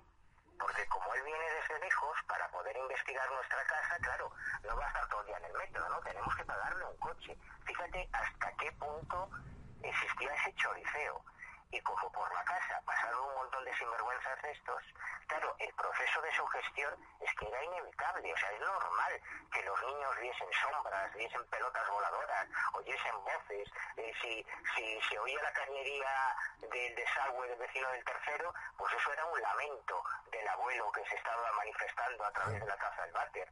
Si había un cambio de temperatura por la noche y crujían las puertas, pues eso eran los fantasmas que estaban abriendo las puertas. Entonces, no estaba mintiendo nadie, eran víctimas de un proceso de sugestión interesado, porque a estos sinvergüenzas lo que les interesaba era que la familia estuviese sugestionase, sugestionada para que pagase, porque si no, no pagaban. Si le decían que allí no había nada misterioso y paranormal, ellos no cobraban. Claro, es que de esto que mencionas precisamente, ¿no? Que, bueno, que suena un poco a coña y tal, lo del váter. Pero claro, eh, lo cuentas en el libro y, a ver, es duro, pero, pero esto fue así, ¿no? Eh, que una vecina eh, oía llorar a Estefanía cuando la castigaban en el baño y que como era un lugar de castigo, pues digamos que la familia, sobre todo los hijos, lo tenían como un lugar que daba miedo, ¿no? Sí, a mí fue uno de los, de los testimonios que me pareció más clarificadores cuando yo hablé con vecinos, porque yo estuve en el colegio de Estefanía, estuve, bueno, me, ocurre mucho, de verdad, como me ocurre todos los casos. Yo cuando te doy una opinión de un caso, no es porque haya leído cuatro libros y haya, ya he escuchado cuatro podcasts, es que me lo ocurra mucho, si no prefiero no opinar. Y yo recuerdo una vecina que era la del piso de arriba, de la familia Gutiérrez Lázaro, que nos contó que, claro, que normal que identificasen el cuarto de baño pequeño como, donde provenían todos los demonios que asolaban esa casa, porque ella, eh, a través del canal de ventilación, sabes que en un, en un bloque de edificios los cuartos de baño suelen estar comunicados eh, de abajo arriba por el respiradero, ¿no? Por el, por el mismo canal que, que comunica todos los cuartos de baño. Entonces, ella, que a mí me pareció un testimonio muy conmovedor en su día, decía que ella recordaba escuchar a Estefanía llorando cuando era castigada, encerrada en ese cuarto de baño pequeño. Y, ya está, y ese es el origen de toda esta movida. si los defensores del caso Vallecas, en lugar de ver solo lo que está en Google, se fuesen a las hemerotecas y recuperasen los recortes de prensa o los primeros artículos que se publicaron en los años 90, antes incluso de la intervención de la Policía Nacional, verían que todos los, entre comillas, expertos señalaban el cuarto de baño pequeño como el origen. Bueno, de hecho creo que hasta Negri después también resaltaba ese tema, de que todo venía del cuarto de baño que le daba, le daba cosa entrar allí, sí. Claro, porque el cuarto de baño pequeño era un sitio mucho... Yo estuve en el cuarto de baño pequeño y lo tengo grabado por arriba, por abajo, por la derecha y por la izquierda en vídeo y daba muy mal rollito, pero no porque hubiese nada sobrenatural, sino porque era la mazmorra de castigo de la casa. Dices que eh, también en el libro que estoy leyendo que tú eres eh, el responsable eh, de que este caso saliera en esta noche cruzamos el Mississippi, Pepe Navarro. Claro, yo me siento un poco culpable. De hecho, mira, todo este revuelo que se produjo resurrección del caso Vallecas en los últimos años, por lo menos a mí me ha dado la oportunidad de pedirle perdón a Marianela o, a Concha o a Maxi o a otros miembros de la familia, porque yo sí me sentía un poco responsable, ¿no? Porque al fin y al cabo eh, toda esta movida mediática se inicia cuando Iker llega al programa de Pepe Navarro con el parte policial, lo enseña a cámara y cuenta que eso es un verdadero expediente X español y que eso era la confirmación policial de los sucesos paranormales. Y claro, ese papel se lo di yo, esos papeles, porque son dos páginas, se lo di yo y me sentía un poco responsable. Claro, yo soy consciente de que ni Iker ni yo podíamos prever en qué se iba a convertir el, el caso Vallecas con el paso de los años y, no sé si eso nos justifica o no, pero yo siempre me he sentido un poco responsable de, esa sobredimensión que se hizo del caso, tanto del caso Vallecas como de otros muchos casos, ¿eh? no solo de Vallecas. Eh, cuentas también que esto a lo mejor la gente pues le interesa mucho saberlo, que es que ya el lugar parece ser que daba miedo de por sí, esto te lo cuenta un policía. Eh, esa imagen de que ve el cura bajando, pero que, que luego el cura vivía allí, ¿no? Eh, pero claro, eh, cuando, cuando es que esto es en la primera intervención policial que hay, que detienen a, a un chico que, que sería, bueno, el, el, novio o, amigo de, Estefanía. Sí, sí, sí. Sí, es que un año antes de que se produzca la intervención de, del 090, eh, de 091, hubo una intervención del 092, Estefanía estaba viva, no, o sea que ya se acabó toda la polémica de que si todo empieza con Estefanía, pues ya se acaba, se zanja la cuestión, porque un año antes hubo una intervención policial del 092 eh, llaman a la policía porque eh, Estefanía estaba reunida con varios amigos jugando a las cartas o por menos eso es lo que le dijeron a, la policía municipal y eso es lo que la policía municipal me dijo a mí. y uno de, tiene un ataque de histeria, ¿no? tiene un, ataque, empieza a gritar, a patalear, avisan a la policía, la policía se presenta en la casa y se encuentran al chaval que luego, eh, bueno, el chaval estaba en tratamiento psiquiátrico, era un chico que tenía problemas, aunque ahora mm, se le haya intentado presentar como un testigo irrefutable de los sucesos paranormales en la casa, es que era un chaval que estaba en tratamiento psiquiátrico y cuando llega la policía el chaval tiene un ataque de, histeria y recuerdo que uno de los policías, que además era muy grande, era un tío de casi dos metros, un, funcionario muy alto, me decía, Joder Manuel, cuando llegamos allí, claro, el chaval este tenía un ataque y no había manera de, de pararlo, entonces le pusimos los grilletes, le pusimos las esposas y le dijimos, mira, como rompas los grilletes me voy a cojonar y te voy a pegar un tiro en la cabeza. Y este mismo policía era el que me describía, y yo eso lo ratifiqué cuando, cuando estuve en la casa, que la misma ambientación, la misma decoración de la casa ayudaba, ayudaba a esos procesos de sugestión. Yo esto además lo he experimentado en muchos otros casos de poltergeist en los que he estado, en que he encontrado una ambientación parecida que favorece la sugestión.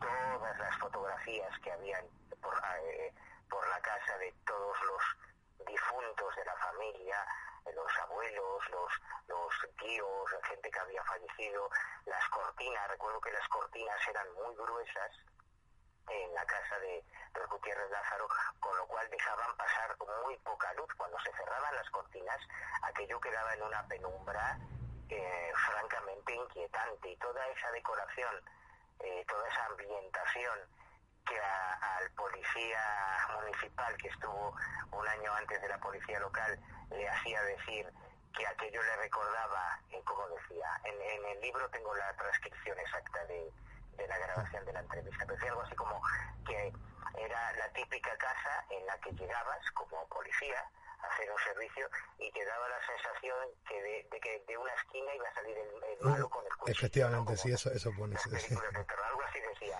Pues yo doy fe también de eso, ¿eh? que daba, daba esa sensación.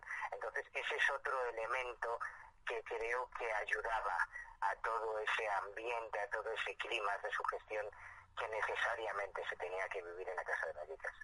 Aquí también es que hay un detalle curioso, que bueno, puede parecer un poco, bueno, anecdótico, pero es que parece ser que mm, acabas de decir que estaban jugando a las cartas, y efectivamente es lo que se dijo, pero luego que se cambió porque estaban jugando a la Ouija. bueno, pero eso se, ha cambiado en muchas ocasiones. O sea, las versiones cuando tú contrastas, y ese la verdad es que es un trabajo muy meritorio que no, no se ha valorado, no, no se ha agradecido ese trabajo enorme que hicieron David Cuevas y Juanjo Sánchez Oro en los tres, dos o tres programas especiales que hicieron sobre el caso Vallecas, que fue eh, superponer todas las grabaciones, no, no, no artículos de prensa que pueden estar más o menos manipulados por el redactor, no, no, grabaciones de programas de televisión y de radio donde sale la misma familia contando una y otra vez el mismo episodio y cuando tú lo superpones te das cuenta de cómo con el paso de los años se van haciendo cada vez más llamativos, los juegos de cartas se convierten en sesiones de Ouija, los, eh, o sea, todo se va acrecentando con el paso de los años. ¿no? Yo creo que ahí hicieron un trabajo realmente muy meritorio porque son muchas horas de documentación. Eh, piensa que el caso Vallecas, como el Palacio de Linares o, o como las caras de Belmez son casos de largo recorrido, son casos que han estado presentes en los medios de comunicación durante años y que han generado muchas horas de emisión radiofónica y televisión. Entonces, contrastar todas esas horas es un currazo realmente enorme. probablemente por eso nadie lo había hecho antes que ellos.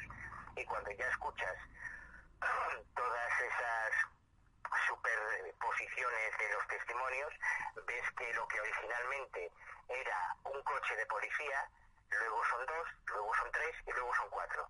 lo que inicialmente eran tres policías, de repente son cuatro, luego son cinco y luego son seis.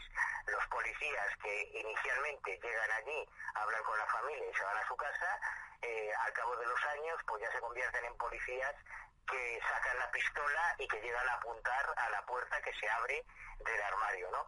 Eh, esto es muy habitual, esto que la gente que llevamos muchos años en estos temas, te lo estaba comentando antes con los incidentes ovni, es muy frecuente porque la memoria es muy falible y probablemente los miembros de la familia cuando cuentan esas cosas no están mintiendo, simplemente es que lo recuerdan de manera distinta y con el paso de los años las imágenes se van desdibujando y se van añadiendo a esas imágenes de la memoria las cosas que han visto en televisión, que han leído en la prensa, que han visto en las películas, porque recordemos que de caso Vallecas se hizo una película, Verónica, que es lo que terminó ya de convertirlo en un mito, ¿no? En un mito internacional, no solo en España. Y eso también ha influido en cómo se han ido modelando los recuerdos con el paso de los años. Entonces, yo no creo que haya mala intención en eso. Es lo habitual, es lo normal, es lo que te encuentras en casi todo, todos los casos de este tipo.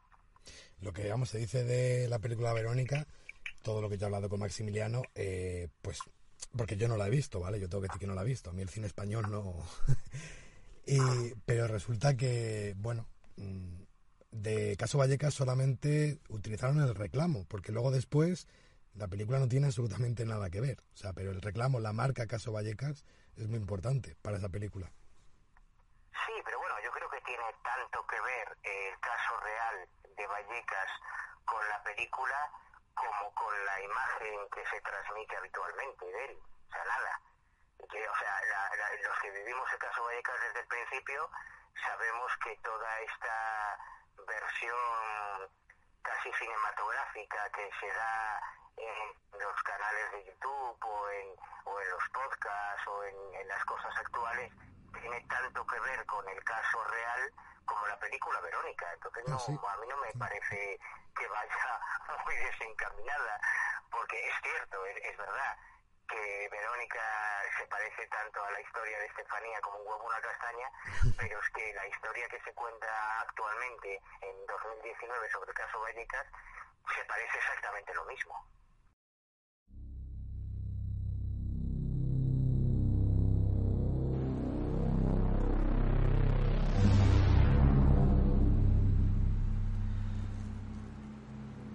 Bueno, pues poco más que añadir a todas estas palabras de un testigo presencial eh, en multitud de ocasiones.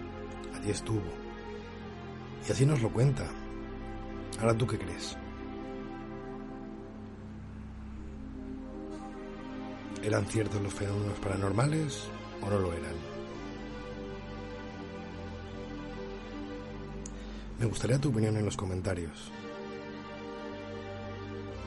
Quizás si te hablo de terraplanismo pienses en desconectar ahora mismo. Yo te que te quedaras. Que al menos sepas qué piensan los terraplanistas. Te voy a poner a continuación eh, unos fragmentos de las entrevistas que tuve con Luis Piso y a partir de ahí saca tus propias conclusiones.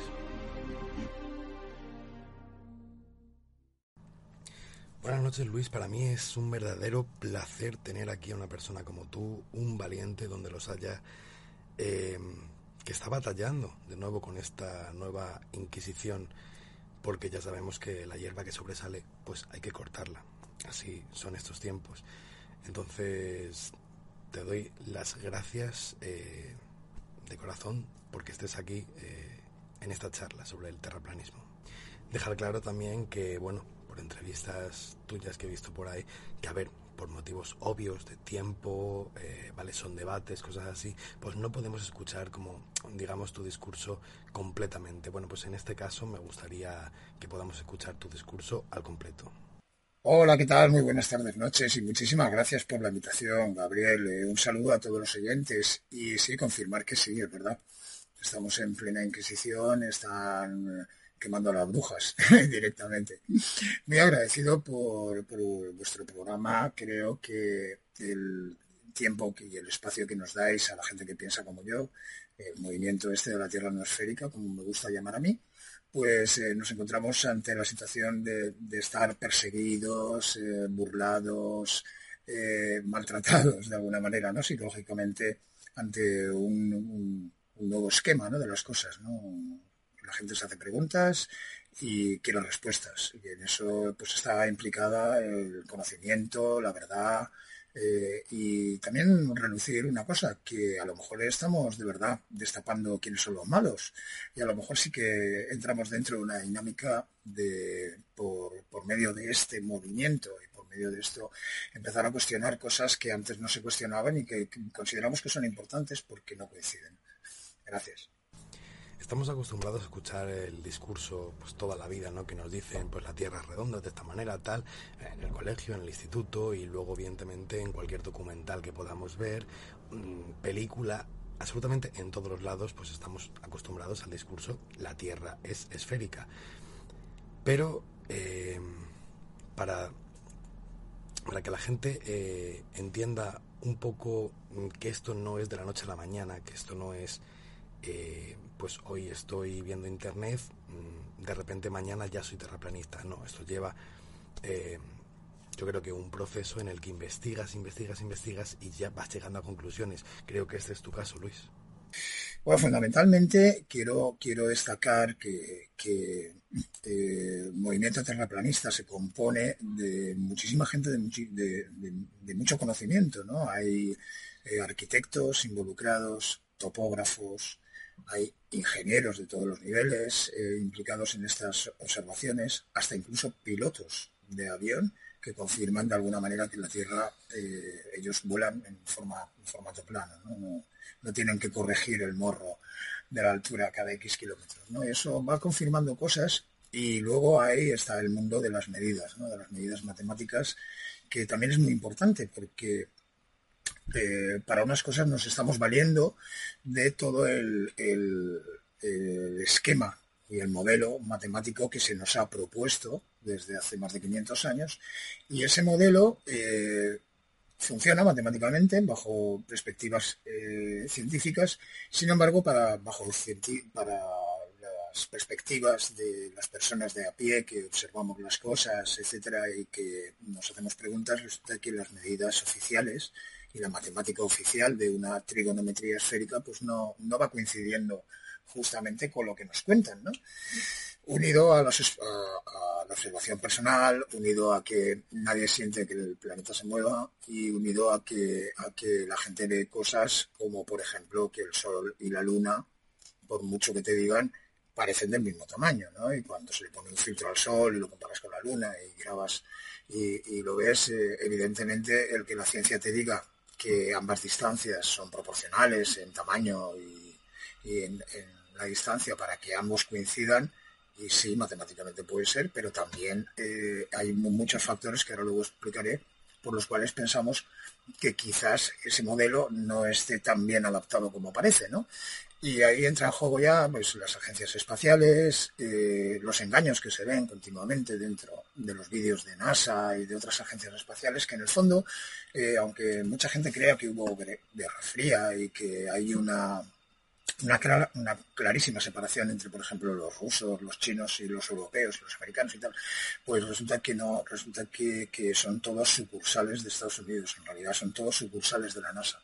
La NASA es quien controla eh, absolutamente todo aparato que sobrevuele la Tierra, aunque sea un pequeño globo estratosférico con, una cajita de recepción de radioaficionado, hasta eso está catalogado y eh, tiene constancia de su órbita, de su vuelo, etc.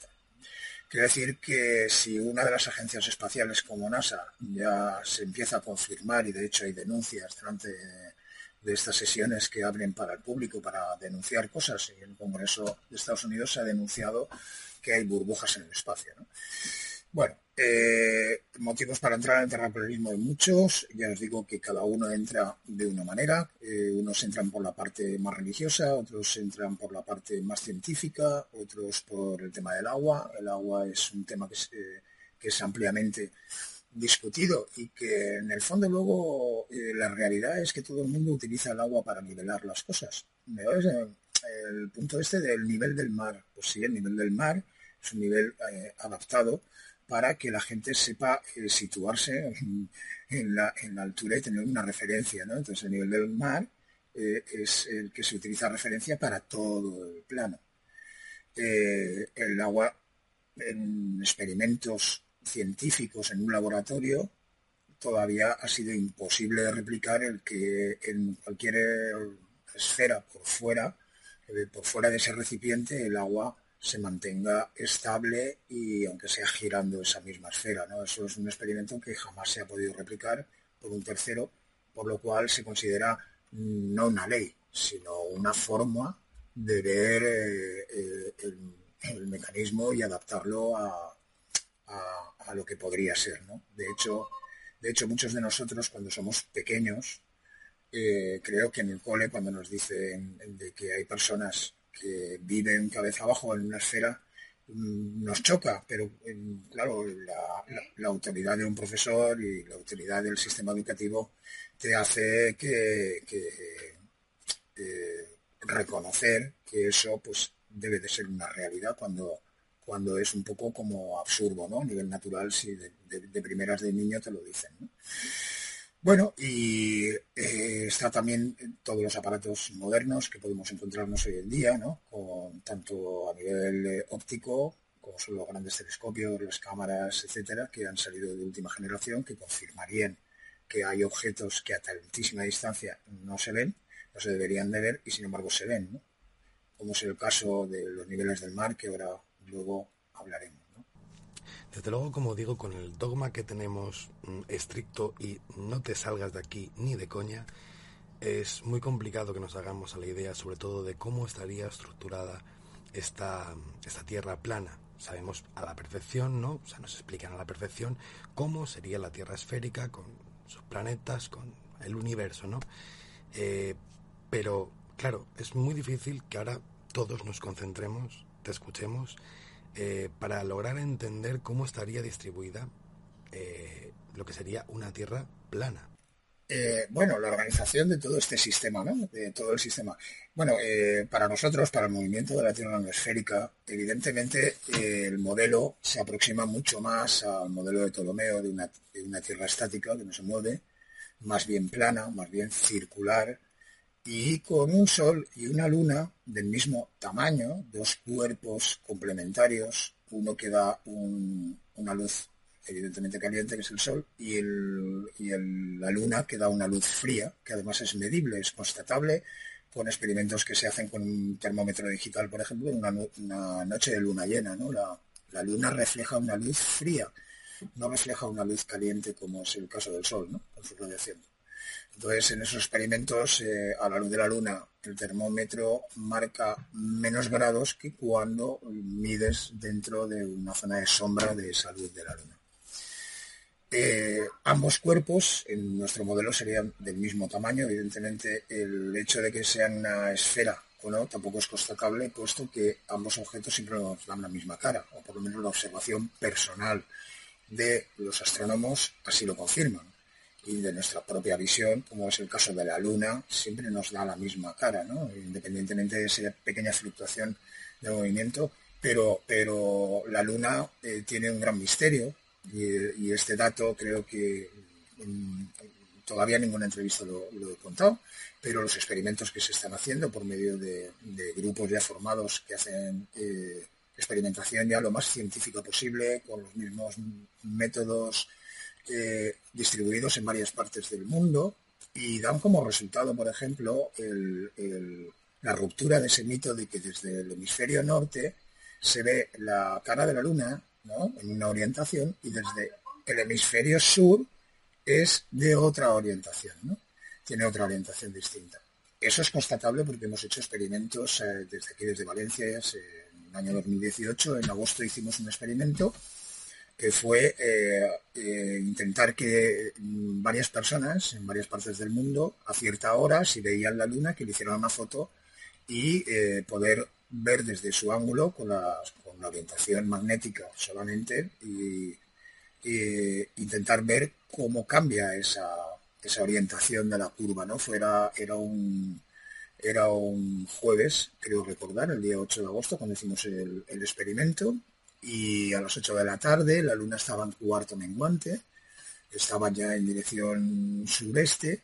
Y bueno, desde Chile a la misma hora nos mandaron una foto en la cual se veía también la luna, pero de, a, distinta manera que nosotros en Valencia, ¿no? Y es que nosotros en Valencia veíamos prácticamente la, horizontalidad de, la separación entre la parte iluminada y la parte oscura en un plano prácticamente recto, un ángulo de 90 grados hacia arriba, un vertical, y en Chile, pues eh, aproximadamente el, cambio era de 120 grados, ¿no?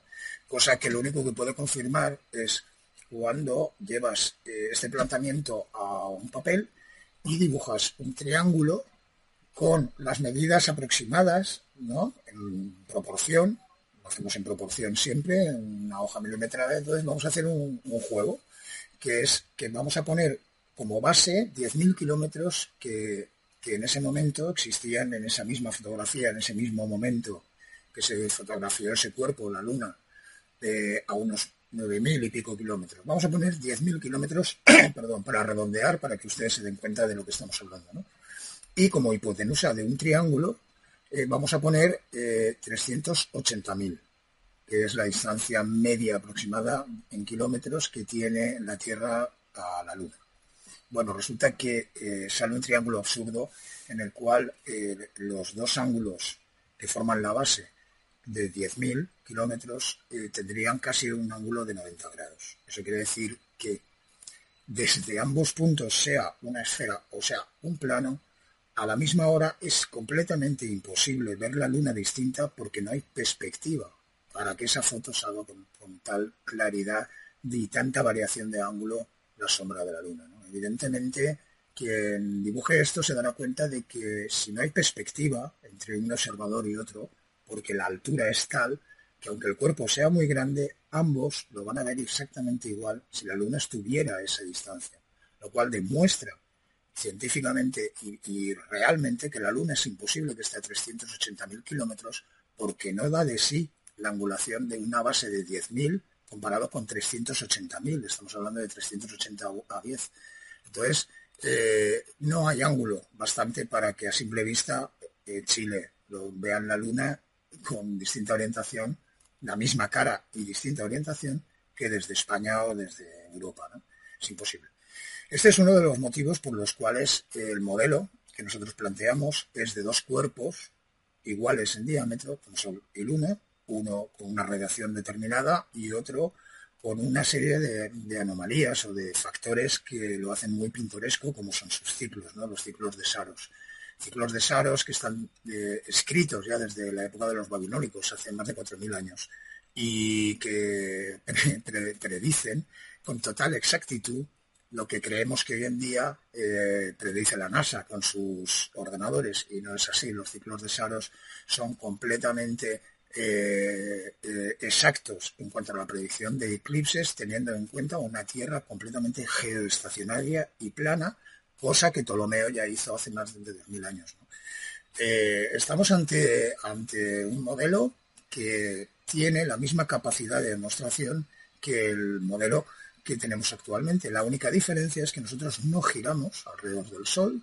El Sol es mucho más pequeño, sería una especie de foco puntual, por eso existiría el día y la noche. Eh, el clima y, las estaciones del año nos daría las alteraciones de altura que tienen estos cuerpos. Por eso cuando se fotografían estos cuerpos desde el mismo sitio durante una serie de meses y luego se superponen todas las fotografías para ver la trayectoria, por ejemplo, del Sol, en el caso del Sol, se forma lo que se llama analema solar, que es una figura en ocho, parecida al signo de infinito, más alargadita, y la cual quiere, demuestra que a lo largo del año el Sol va tomando eh, una serie de alturas que es imposible de demostrar de otra manera. Ese analema que se forma con esas fotos demuestran cuál sería uno de los fundamentos de las estaciones. No sería mucho más lógico, podemos pensar, que en verano el sol está como más cercano y no al revés como la ciencia oficial nos ofrece el que dentro de ese afelio perihelio la coincidencia entre el invierno y el verano es que justamente en invierno el Sol está mucho más cerca y en verano está mucho más lejos y es solamente la inclinación de sus rayos las que provoca eh, una estación u otra. Es realmente extraño y, bueno, este movimiento lo único que intenta es eh, pues eh, cuadrar las cosas, ¿no? Y la ciencia nos hemos encontrado con que de repente no, no tenemos una reacción sana, una reacción científica con respecto al terraplanismo, sino que lo único que se intenta es derribarlo a, costa de lo que sea, aunque sea burlándose de los terraplanistas, aunque sea riéndose, aunque sea insultándolos, aunque sea agrediéndolos. Y llega un momento en que eh, humildemente, pues eh, el terraplanista, pues sin quererlo, se encuentra como un bicho raro en medio de una guerra dialéctica en las redes sociales y en la calle, con tus amigos y con tu familia, eh, absurda, ¿no? En la cual tú estás contando cosas que de verdad también se pueden demostrar, que son matemática y ciencia pura, y la gente pues es una reacción nefasta, ¿no?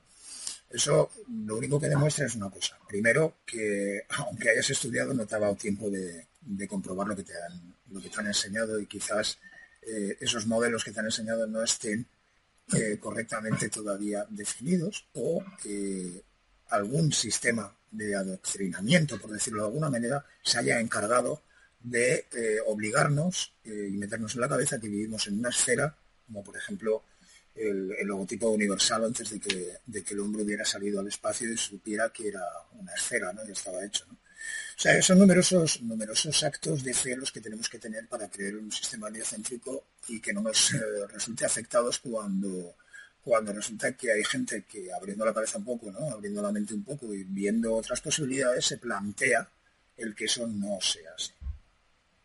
Por lo que tengo entendido, bien ya sea por motivos políticos, tecnológicos, ahora nos contarás cómo va el tema, pero por lo que tengo entendido no existen unas mediciones exactas de lo que sería, eh, bueno, pues la Tierra eh, plana. Entonces, eh, me gustaría que nos contaras un poquito sobre esto, ¿no? ¿Qué es lo que más o menos sabéis? O, bueno, si en algún momento mm, va a ser posible establecer unas medidas. Bueno, sí, Gabriel, lo del tema de las medidas es sumamente importante. Mira, nosotros barajamos un modelo en el cual eh, nos valemos de que el agua no se curva y que todo esto es una planicie. Entonces el problema que tenemos es cuando intentamos reconstruir la fórmula, la forma geográfica de cómo están situados los continentes. Hay un bulo que corre ahora por internet de que alguien, algún terraplanista, dijo que, hay un continente que no existe, ¿no?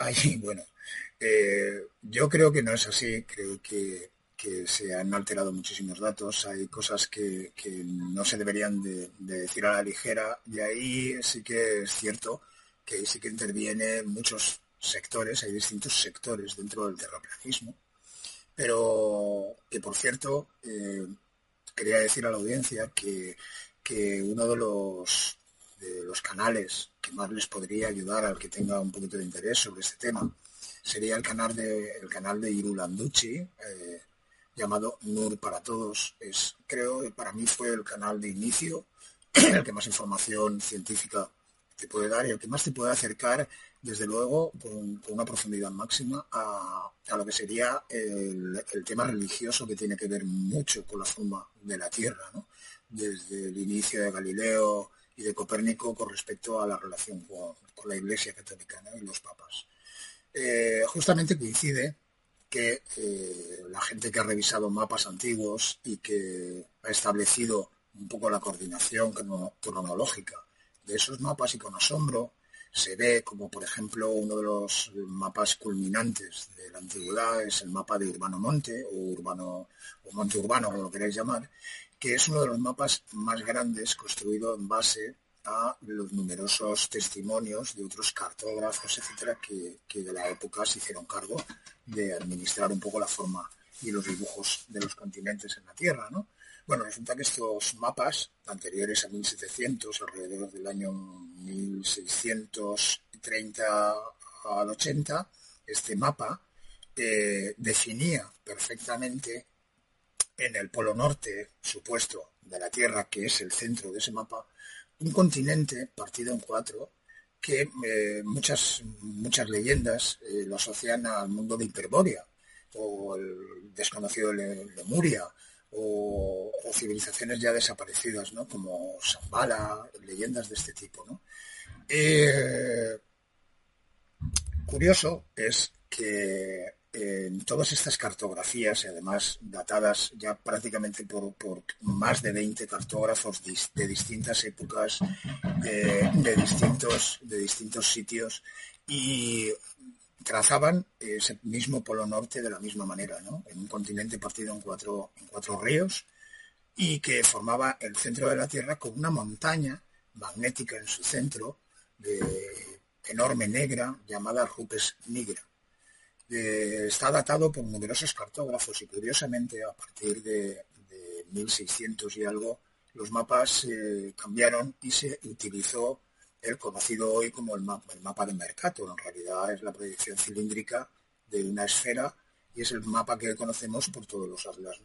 Bueno, en ese mapa evidentemente todos ustedes conocen desde hace 500 años aproximadamente que el Polo Norte está congelado si se compara con las fotos de la NASA y vemos eh, con asombro como anteriormente yo, por ejemplo, en mi caso particular, meterme antes en el terraplanismo, eh, creía que esos continentes que marcaba la NASA con esas fotos desde el espacio, ese continente del norte, ¿no? ese Ártico ahí helado, pues poco a poco vemos cómo eh, nos indican que se está deshelando, que tiene más de 40 millones de años congelado, sin embargo los cartógrafos anteriores a esta época no lo datan así, ¿no?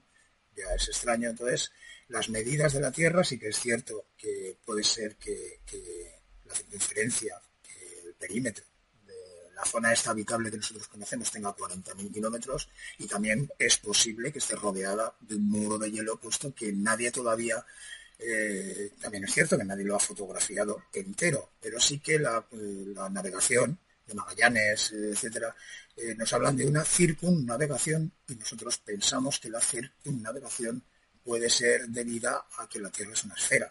Pero eh, el dibujo, en este caso, gráficamente sería circunnavegación de una esfera o circunnavegación de un plano. ¿no? Estamos en el mismo caso teniendo en cuenta que como eje para navegar cogieron el polo norte. Entonces estaban equidistantes siempre a raíz de un eje que es magnético, que es real. Igual que son las medidas reales desde Nueva York a Madrid, eso es real, pero la posición de esos continentes, digamos, de alguna manera, al no tener una foto compacta de la Tierra desde el espacio, porque no se puede salir, entonces eh, tenemos muchos problemas para confeccionar los continentes por separado y ponerlos en la forma exacta. Lo más cercano es el mapa de Gleason y, lo más, que por cierto es el logotipo de la ONU y que lo podéis ver.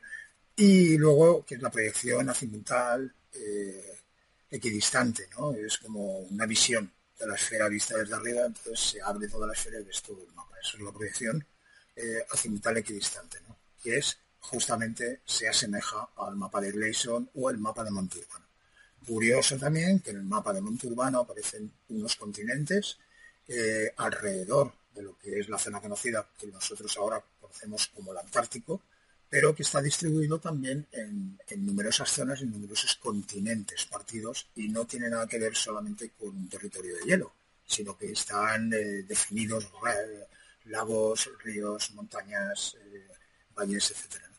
Eh, es sumamente interesante, pero las dimensiones, yo ya os digo que ningún terraplanista os puede dar un mapa exacto de la Tierra, puesto que no tenemos perspectiva suficiente para fotografiarla desde el espacio porque no se puede salir. Eso es un poco la, base teórica de, la, forma de la Tierra nuestra. Para esta pregunta, te, mira, hablando en plata, te diré que cuando nosotros vemos esas imágenes del espacio, o bueno, todo ese discurso que, vuelvo a repetir, que ya tenemos más que escuchado, ¿no? De, de que somos, pues eso, te voy a decir hablando en plata, la última mierda del universo, somos un puntito, una mierda en un universo, bueno, muchos universos infinitos nosotros somos nada, somos una cosa muy pequeñita. Entonces esto, claro, evidentemente restaría importancia a una, una creación, ¿no? Alguien que nos haya creado y nos tenga como algo más importante. Entonces tú te volviste creacionista a raíz de, de esta de creer esta teoría del terraplanismo. Entonces es muy interesante porque, mm, como digo, eh, esto implicaría que somos bastante más importante de lo que nos están haciendo creer ya desde el colegio. Sí, sí, sí, sí. El tema creacionista, creacionista, pero no nos tiene que dar miedo. Que pienso que estamos en una sociedad muy, muy demasiado moderna, ¿no? Demasiado en la cual nos da hasta miedo hablar de un posible Dios, ¿no? Que yo creo que es un poco la trampa que, ha habido, ¿no? Yo no soy religioso, evidentemente, pero, pero sí que eh, algo, algo más nació en mí dentro del terraplanismo cuando me di cuenta que si entonces todo esto era un sistema cerrado y la Tierra pudiera ser un eje o un, posible centro de algo, evidentemente habría que pensar que estamos construidos por alguien o por una inteligencia eh, superior o por un ente, una entidad desconocida a la, a la cual desde que el hombre es hombre ha rendido culto, ¿no? A esos dioses eh, a esos dioses que han creado todo. ¿no? Pero últimamente eh, creo que la sociedad, el miedo a, sentirse ligado a, de alguna manera, ¿no? a una divinidad o a una creación o, a un sentido de esta vida, ha desaparecido y justamente creo que es por, causa de la ciencia. La ciencia parece ser que ya en pleno siglo XXI, en 2019, llegando ya al 2020, lo sabemos todo. ¿no? Ya sabemos de dónde venimos, sabemos cómo está constituido el cuerpo humano, sabemos todo, pero no sabemos detener las guerras, no sabemos alimentarnos de forma natural, eh, no sabemos dejar de envenenar las cosas. O sea, hay un poquito de, vamos a sentarnos y vamos a, reflexionar, ¿no? ¿Qué es lo que está pasando? Eh, pienso que para cualquier persona medianamente lógica e inteligente, eh, todo esto es el resultado de una sucesión de cosas, ¿no? Eh, digo, el estado actual del ser humano, del planeta y de la sociedad, ¿no? en general. Me lleva a pensar, primero, que de verdad nos han separado espiritualmente de, nuestro, de nuestra raíz, ¿no? No quieren, no quieren que seamos nosotros mismos ni que descubramos parte del potencial que tiene el ser humano, que es un diamante. En realidad el ser humano, eh, podríamos, yo, lo, lo comparo con un diamante en bruto, por desgracia, pero en bruto pero creo que, siendo una creación perfecta como es la, naturaleza y, la combinación de esa naturaleza con, el ser humano, y ya no solamente de la naturaleza, sino de, la astrología, La astrología, el poder, el poder y la manifestación de esas luminarias, de esos astros que llevan con nosotros miles de años dando vueltas sobre el mismo eje, sobre la estrella Polaris, y que para, para las civilizaciones antiguas y para lo que se estudiaba antiguamente, como el quadrivium, ¿no? como eran esas cuatro materias fundamentales para entender el universo, que era la, aritmética, la matemática, la astronomía y la música. Y quien tuviera capacidad de entender todas estas esas cuatro materias en profundidad, era capaz de entender un poco más el universo que nos rodea. Y de hecho ya se empieza a demostrar cosas tan asombrosas como la luminiscencia, el, hecho de crear luz por el formato del sonido, solo, solo con sonido, o el hecho de la levitación magnética a base de sonido, o el hecho de que las estrellas pudieran ser otra cosa, como lo demuestran las cámaras de, alto enfoque modernísimas que hay ahora, tipo Canon, eh, perdón, Nikon 900 o 1000, ¿no? Eh, a ver, Estamos ante, ante millones de personas que tienen acceso a una capacidad, a, unos medios tecnológicos bastante económicos en los cuales les permite eh, observar una estrella desde un avión como la estrella polar o la estrella Polaris y no ver una estrella, sino ver, eh, enfocar perfectamente ese objeto y parecer como un cúmulo de, de hierros candentes o de radiación en forma de, nódulo. O sea, es asombroso lo que puede grabar esa cámara y no se le puede quitar razón, porque luego cuando tú con un telescopio ves ciertos objetos, también es cierto que no se ven tan nítidamente como nos lo pinta la NASA, ¿no? También se ven sin ese fondo de color que luego se adorna mediante la astrofotografía, que son también resultados digitales de capas de, de colorización para que una nebulosa o una galaxia se vea tan bonita y con esos colores que nos alucinan y que parece que el universo sea así, pero no es así, está manipulado. Mm, eh, creo que el centro es el ser humano. pienso que el ser humano ha venido aquí por algún motivo muy especial y bueno, ya como estoy muy loco, ya me estoy elaborando una propia teoría, una propia teoría en base a, pequeñas, a pequeños datos a nivel técnico de ondas, ¿no? Como es el, la fase y la contrafase, La fase y la contrafase en sonido hace desaparecer un, un objeto sonoro, lo puedes desplazar, lo puedes mover en el tiempo y en el espacio. En la luz pasa lo mismo. En la luz habrá una fase y una contrafase. Estamos viviendo una época de muchísimos descubrimientos y el tema de la fase y de la contrafase daría explicación a muchísimas cosas y a muchísimas incógnitas, como sería hasta incluso las, leyes fundamentales, ¿no? Las cuatro fuerzas fundamentales que, por cierto, de esas cuatro fuerzas fundamentales, la gravedad eh, la tenía que hacer una partícula que se llama el gravitón que jamás ha descubierto. Entonces la gravedad sigue siendo una teoría, lo quiera quien quiera centro, no hay ningún centro magnético en la Tierra demostrable porque es una teoría y un centro magnético candente perdería las propiedades magnéticas, luego entonces el magnetismo que hay en la Tierra no sería tampoco eh, debido a eso. Ni la orientación ni el núcleo eh, son teorías, no se ha podido profundizar más de 12 kilómetros en la Tierra. Luego todavía estamos hablando de la posibilidad de que la Tierra no sea lo que eh, nos quieran hacer creer, lo que hemos contado antes. Así que para mí, sinceramente, sí, me he vuelto creacionista, estoy dentro de un sistema que pienso que está creado, pienso que he servido para algo o sirvo para algo durante este plano de existencia. Luego no sé lo que pasará.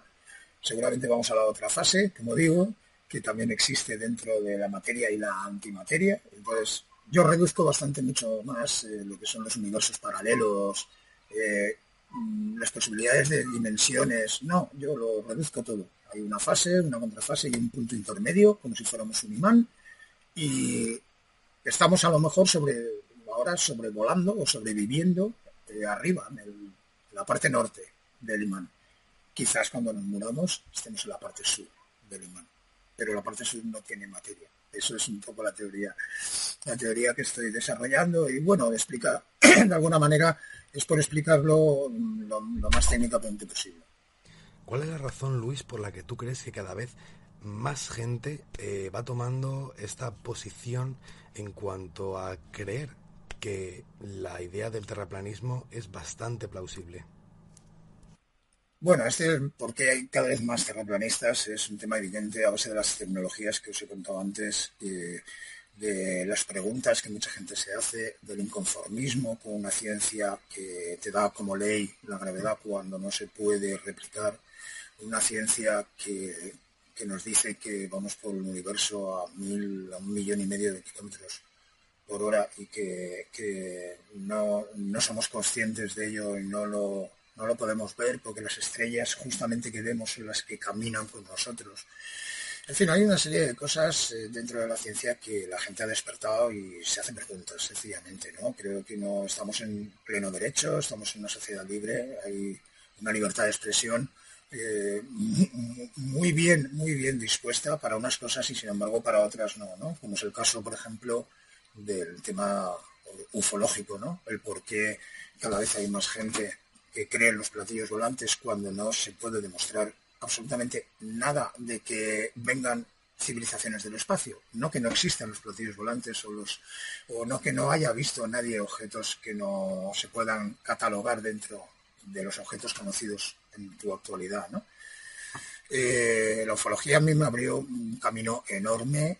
Venía yo de, como os he dicho, de, ser fiel creyente del sistema solar, de, de, Carl Sagan y de la serie Cosmos. Y bueno, resulta que, que, las posibilidades de que no sea así son muy amplias porque cuando se investiga un poquito más profundamente y ves como por ejemplo las alteraciones de las órbitas de, de cualquier cuerpo no se pueden eh, demostrar matemáticamente porque cuentan con dos factores, ¿no? que son uno, eh, esas pequeñas alteraciones que tiene un satélite artificial, por ejemplo, cuando lees su telemetría por medio de, tecnología actual como el, RDS, RTL, ¿no? que es una tecnología que permite leer datos de un satélite y de una manera muy económica. Bueno, pues como os decía, eh, en esa telemetría se ven unas alteraciones de, altura y de profundidad de una órbita de un satélite que supuestamente debería de cumplir una órbita matemática perfecta para no, para no variar su, oscilación y no salirse de la órbita. Pero resulta que no es así, ¿no? Entonces te pones a estudiar los libros de la Universidad de Colombia, a la que se da el magisterio de astronomía, y resulta que te encuentras con un libro de 100 páginas llenos de ecuaciones no lineales, que el mismo libro te está diciendo al principio que, sepan ustedes que las ecuaciones no lineales no tienen solución, son, son un modelo matemático. Pero eh, hay otro factor importante que es la energía oscura, ¿no? Y la energía oscura, como saben ustedes, tampoco se puede demostrar porque no, la tenemos, no la tenemos catalogada. ¿no? Quiero decir que, pese a, los libros de astronomía, a que la gente empiece a, a estudiar este tipo de cosas, bueno, y como se iba diciendo que, en la astronomía eh, los modelos se combinan perfectamente con una mecánica y una, mecánica terrestre, con, lo que nosotros sabemos de física aplicada a los medios terrestres. Todo lo que consiste en salir fuera del espacio, eh, etcétera, forma parte de eh, unas ilustraciones que nos están intentando hacer creer cuando en realidad en las cámaras de vacío un astronauta con su traje de astronauta dentro de una cámara de vacío aquí en tierra sobrevive minuto y medio, se muere. O sea, no puede sobrevivir más, por eso no, se ensaya en cámaras de vacío. Y se, que se tiene que ensayar en piscinas, eh, como es el caso de la NASA con la ISS, ¿no? Y los astronautas que tienen que ir al espacio. Es totalmente, eh, es sinceramente todo un mundo de fantasías en las cuales como muy pocos hijos de vecinos van a ser astronautas, eh, sería bastante difícil de, demostrar. Entonces, el movimiento terraplanista crece a base de, ese tipo de preguntas y estamos en, nuestro total derecho de, saber dónde está, por ejemplo, que es muy, muy difícil la explicación y muy difícil el concepto de intentar interpretarlo con nuestra mente, dónde está la barrera que separa el poderoso vacío del espacio con esa tenue eh, atmósfera que va degradándose. O sea, hay una barrera ahí física que es impenetrable, que debería de separar ese supuesto vacío en el caso de que en el vacío se pueda sobrevivir, ¿no? Y atravesar esa barrera, esa barrera que hay que divide una atmósfera degradando en moléculas de oxígeno y de toda la capa atmosférica a que entre un vacío absoluto de repente que todo lo absorbe y que hace, que hace implosionar una cubeta de acero cuando se le somete a un vacío intenso, ¿no? Un vacío cercano a cero. Es dudoso, sí, es dudoso que salgan burbujas eh, en los vídeos de la NASA cuando ensayan en piscinas y luego en los vídeos la gente cree que son ovnis. Es curioso también. Es curioso que, los mismos eh, eh, astronautas de la ISS tengan que activar eh, o quitarse un cable que les molesta para dar una vuelta de carnero. También es curioso. Es curioso que jueguen con agua y se les escapen burbujas de agua, cuando en otra entrevista el mismo astronauta está diciendo que le han regalado para su cumpleaños en la ISS un pastelero americano muy famoso, unas tortitas que se las tiene que comer chiquitinas para que no se salga ningún trocito de la pizza volando por eh, la antigravedad de, la gravedad cero de la nave y sin embargo luego hacen experimentos con agua y dejan muchísimas burbujas de agua que podrían estropear todo el aparataje eléctrico de esa nave, que es, el, modo de, subsistencia de ellos y sin embargo eh, eso no tiene importancia.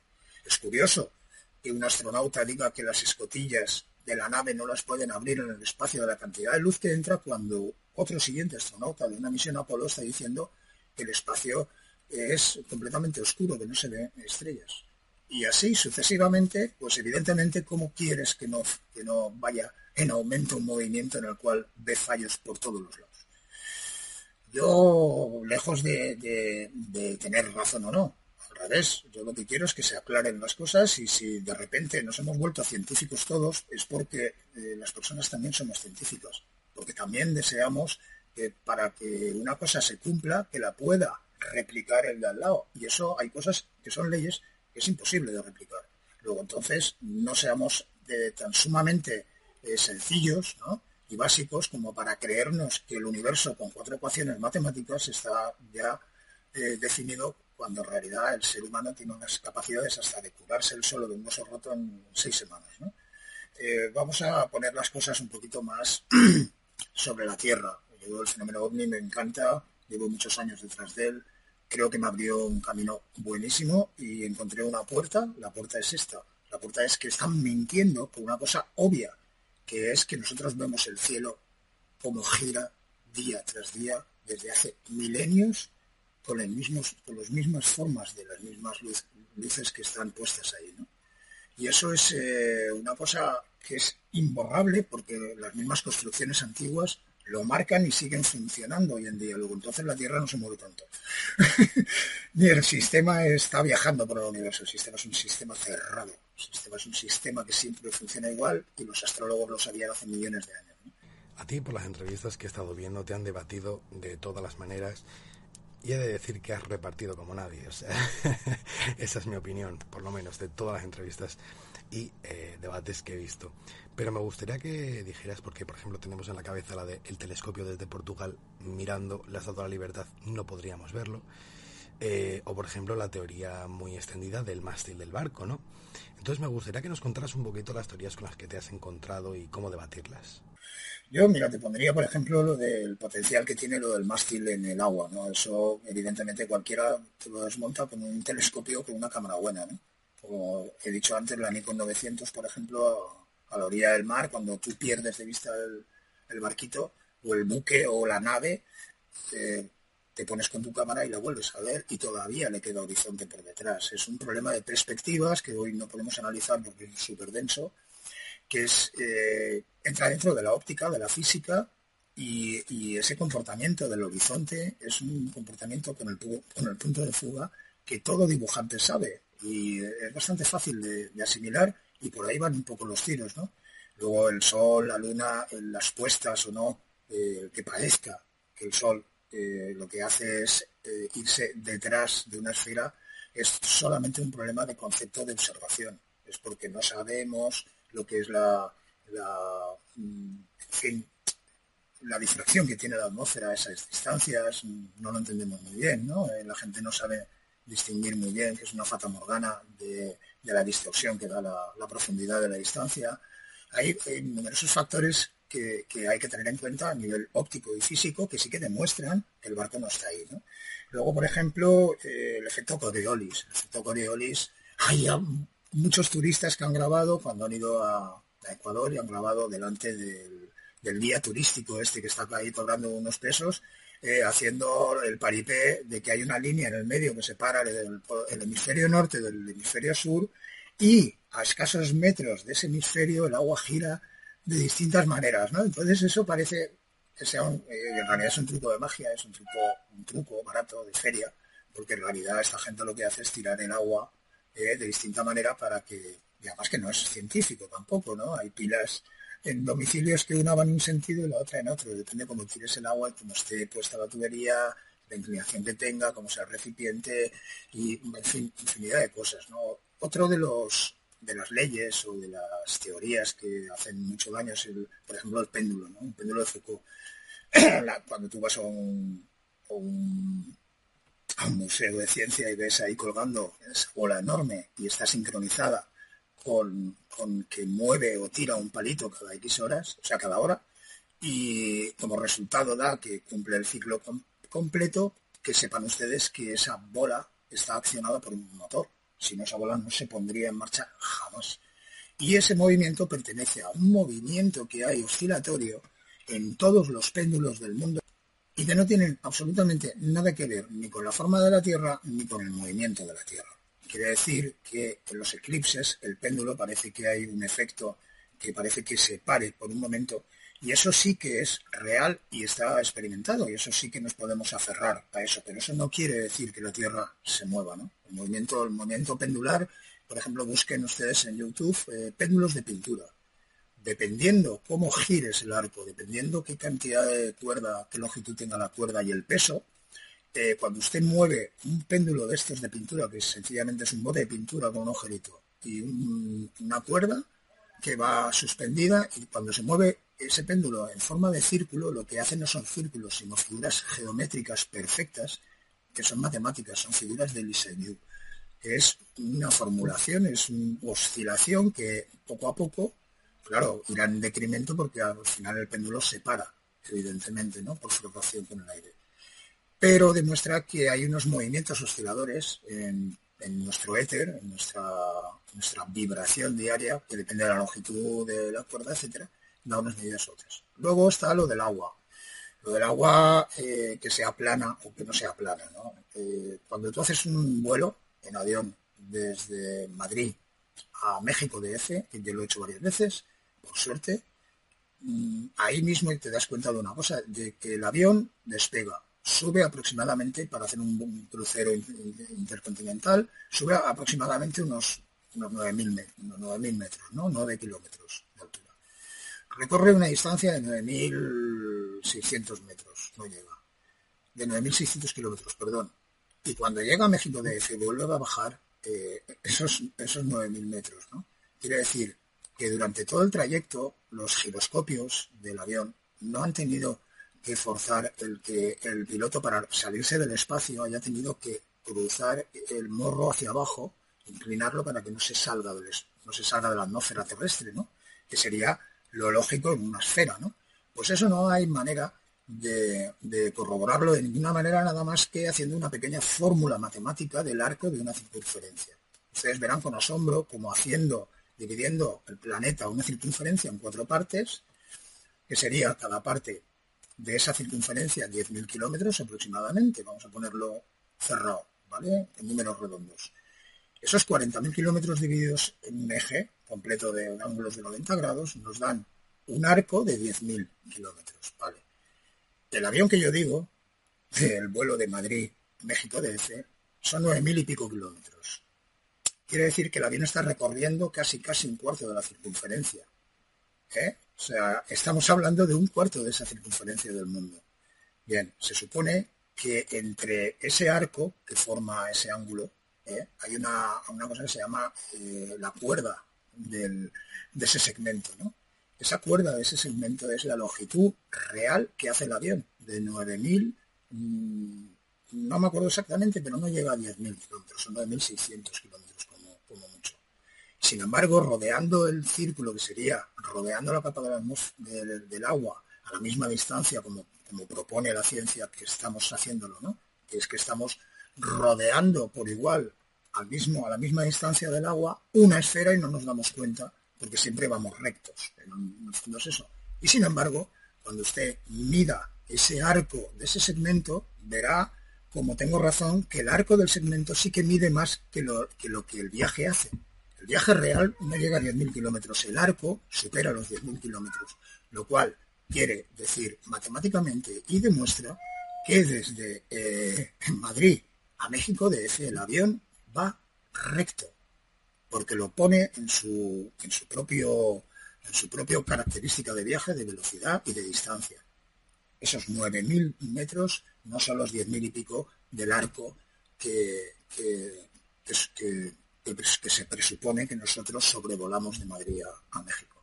Es decir, son pequeñas demostraciones y de hecho eh, nadie ha podido rebatir todavía eso, ese post que puse en su día con respecto al segmento, ¿no? esa, longitud de ese segmento, esa cuerda de ese segmento de la Tierra en un área de 10.000 kilómetros, el segmento da justo la longitud que hay, que tú haces cuando viajas, porque vas en línea recta, si no te daría 10.000 y pico. Luego entonces eso demuestra completamente que la Tierra es plana.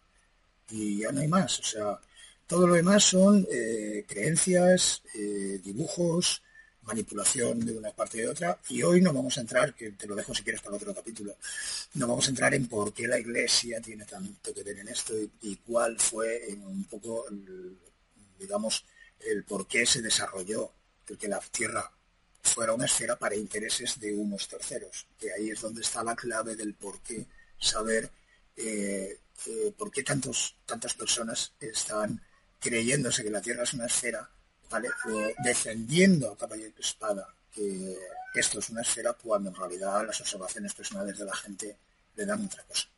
Y con esto yo creo que ya te he dicho bastante, creo que eh, si la gente ha tenido eh, en su cabeza eh, la posibilidad abierta de escuchar lo que cuento y, quieren investigar por su cuenta, que es un poco lo que todos los, terraplanistas, ¿no? o los que creemos que la Tierra no es una esfera, mejor dicho, pensamos que, todo el mundo debería abrir su mente y su corazón a ver estas, estas estas pequeños, vamos a dejarlo así, como pequeños detalles que, que impiden ver una ciencia pura, sana y cristalina que de verdad nos explique dónde vivimos, que parece ser que es más importante de lo que parece y nos han alejado de ese concepto para que nos demos cuenta de que hay algo mucho más grande en todo esto, ¿no? Y entonces a lo mejor la conciencia humana y el ser humano pues podría arreglar muchas más cosas teniendo conocimiento de quién es, de dónde viene, de dónde parte, para qué sirve, a qué viene a hacer aquí, eh, por qué tienes eh, al lado personas que también piensan como tú y que tienes que respetar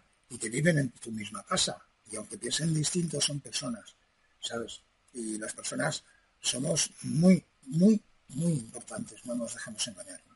Bueno, Luis, pues te quiero dar mucho las gracias por estar aquí y más a día de hoy, donde cualquier persona con dos horas intensivas de YouTube, eh, pues ya se cree un experto en cualquier materia. Y en este caso lo que tenemos aquí es eh, a un verdadero experto que ha estudiado muchísimo y en profundidad el tema y puedo considerar desde luego que es un maestro en, estos temas. Entonces, eh, te quiero dar las gracias de nuevo, vuelvo a repetir lo que dije al principio, eres un valiente, espero de corazón que las cosas cambien y que de nuevo eh, se vuelva a respetar un poquito ¿no? las ideas de los demás, como hace quizás incluso 10, 15 años, que las ideas de los demás eran bastante más respetadas que, la, que a día de hoy, eh, que ya no, no se respeta absolutamente nada que se salga de, de, la línea de lo que creemos que es el dogma absoluto. Entonces, muchas gracias Luis y te emplazo para siguientes entrevistas, conversaciones, eh, lo que sea, pero tenerte por aquí por el canal es un verdadero placer. Gracias. Gabriel, muchísimas gracias por, permitirme que, que expresemos nuestras, nuestros pensamientos que creo que, para muchos otros han despertado la mecha, ¿sabes? Y yo estoy orgulloso porque sin querer convencer a nadie, eh, hay un montón de, personas que piensan como yo y les he abierto un poco la mente, ¿no? También, ¿no? Y les he ayudado a que, comprendieran que no está todo tan claro, ¿no? Que no está todo ya tan definido y el mundo va al caos porque seamos muy burros, ¿no? Aquí hay intervención de algo más y es importante saberlo, es importante que haya gente valiente que te diga sin miedo a que luego la sociedad te rechace o me insulten o si es que da igual, ya llega un punto en que, es lo de menos, porque yo lo que quiero es diálogo, diálogo, ¿no? Y si alguien me viene a dialogar conmigo y me explica las cosas de otra manera y, se puede demostrar, yo sería el primero que cogería y me quitaría el sombrero y reconocería y iría para atrás, como he hecho con la ciencia oficial desde que he dejado de ser oficialista, ¿no? Entonces ahora me he convertido en contra, el contra, no, no soy el contra, hago preguntas incómodas. Y eso hay que tenerlo en cuenta porque no soy yo solo, muchos miles de millones de personas ya que lo hacen. Así que un beso a todos, gracias y hasta la próxima. gracias.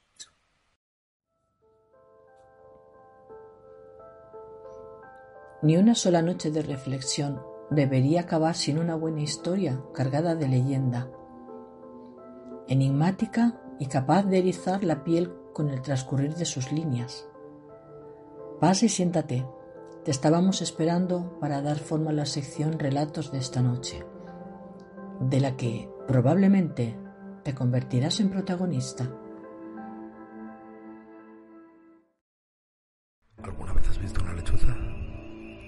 Sea cual sea la respuesta, seguro que no fue de la misma manera que yo. Agradecerás también al cielo que así fuera. Fue una noche en mi casa del pueblo, un pueblo que hasta decir pequeño le queda grande, con dos o tres habitantes contándome a mí. Por esas fechas me había retirado a escribir mis relatos en el silencio sepulcral de la sierra. Cuando una noche, a eso de las tres de la madrugada, me despertó un sonido horrible, un quejido ronco, fantasmagórico. En el mismo momento en que me incorporé, se me heló la sangre. El sonido no cesaba, cual no estaba en mis sueños. Las ganas de gritar me subieron por todo el cuerpo. Nadie me oiría, y eso me provocaba más pánico aún. Poco a poco fui saliendo de mi cama, hacia la puerta. El sonido venía de la sala de estar, donde se encontraba la chimenea. ¿Será algún animal? pensé. Cuando salí al pasillo, pude ver un resplandor anaranjado que salía de la sala. Siempre apago la chimenea cuando me voy a dormir.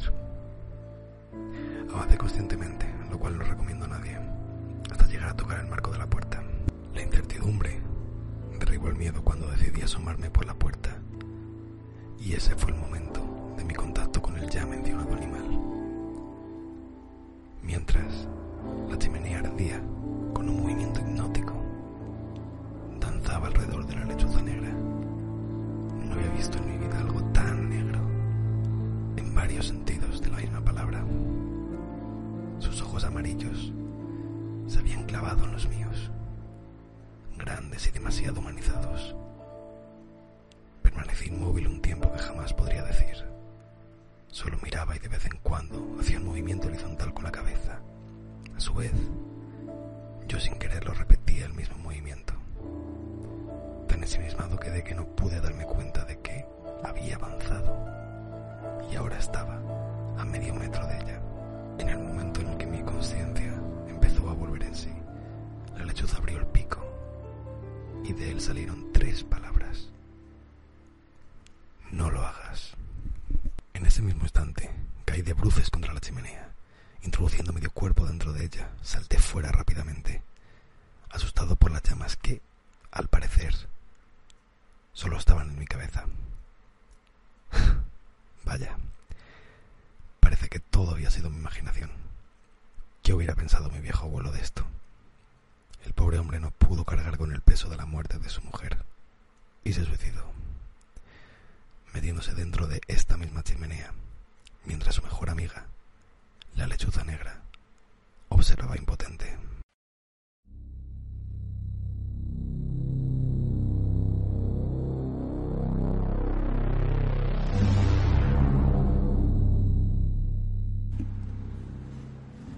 Muchas gracias a los que estéis ahí, a los que habéis llegado hasta aquí, a los que nos habéis escuchado. Muchísimas gracias oyentes. Eh, espero vuestros comentarios y deciros que si queréis ver más entrevistas eh, o reflexiones mías, eh, podéis ir al canal Equilibrium Santulán. Muy buenas noches y hasta la próxima.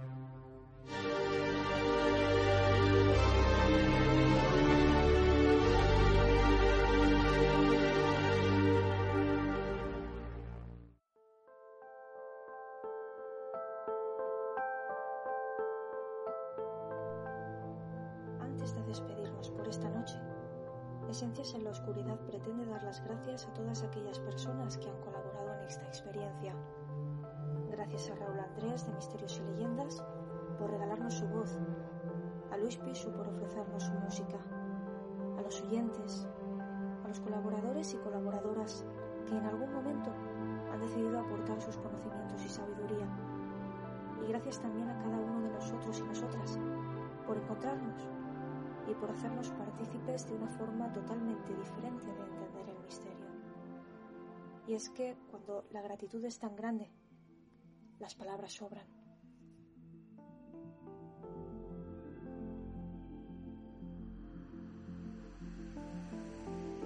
El programa Esencias en la Oscuridad comunica que no se hace responsable de las opiniones y comentarios realizados por sus conductores, conductoras, colaboradores, colaboradoras y personas invitadas.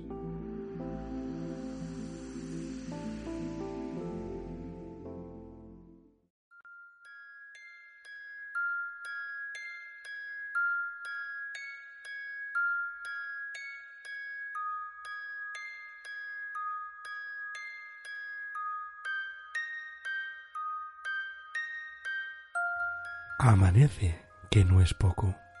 El misterio en estado puro se disipa, igual que su fragancia. Hasta la próxima ocasión. Hemos disfrutado como niños de esta nueva dimensión, de esta nueva forma de entender el mundo que nos rodea. Lo comprensible y lo incomprensible se han conjugado a la perfección en este grupo, separado por la geografía y unido por el cariño.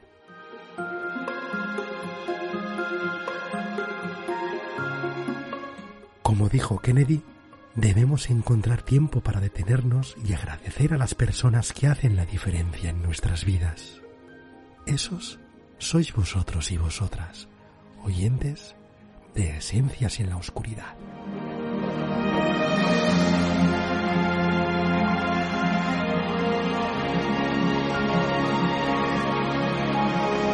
Lejos de los prejuicios y cerca de la curiosidad, nos despedimos.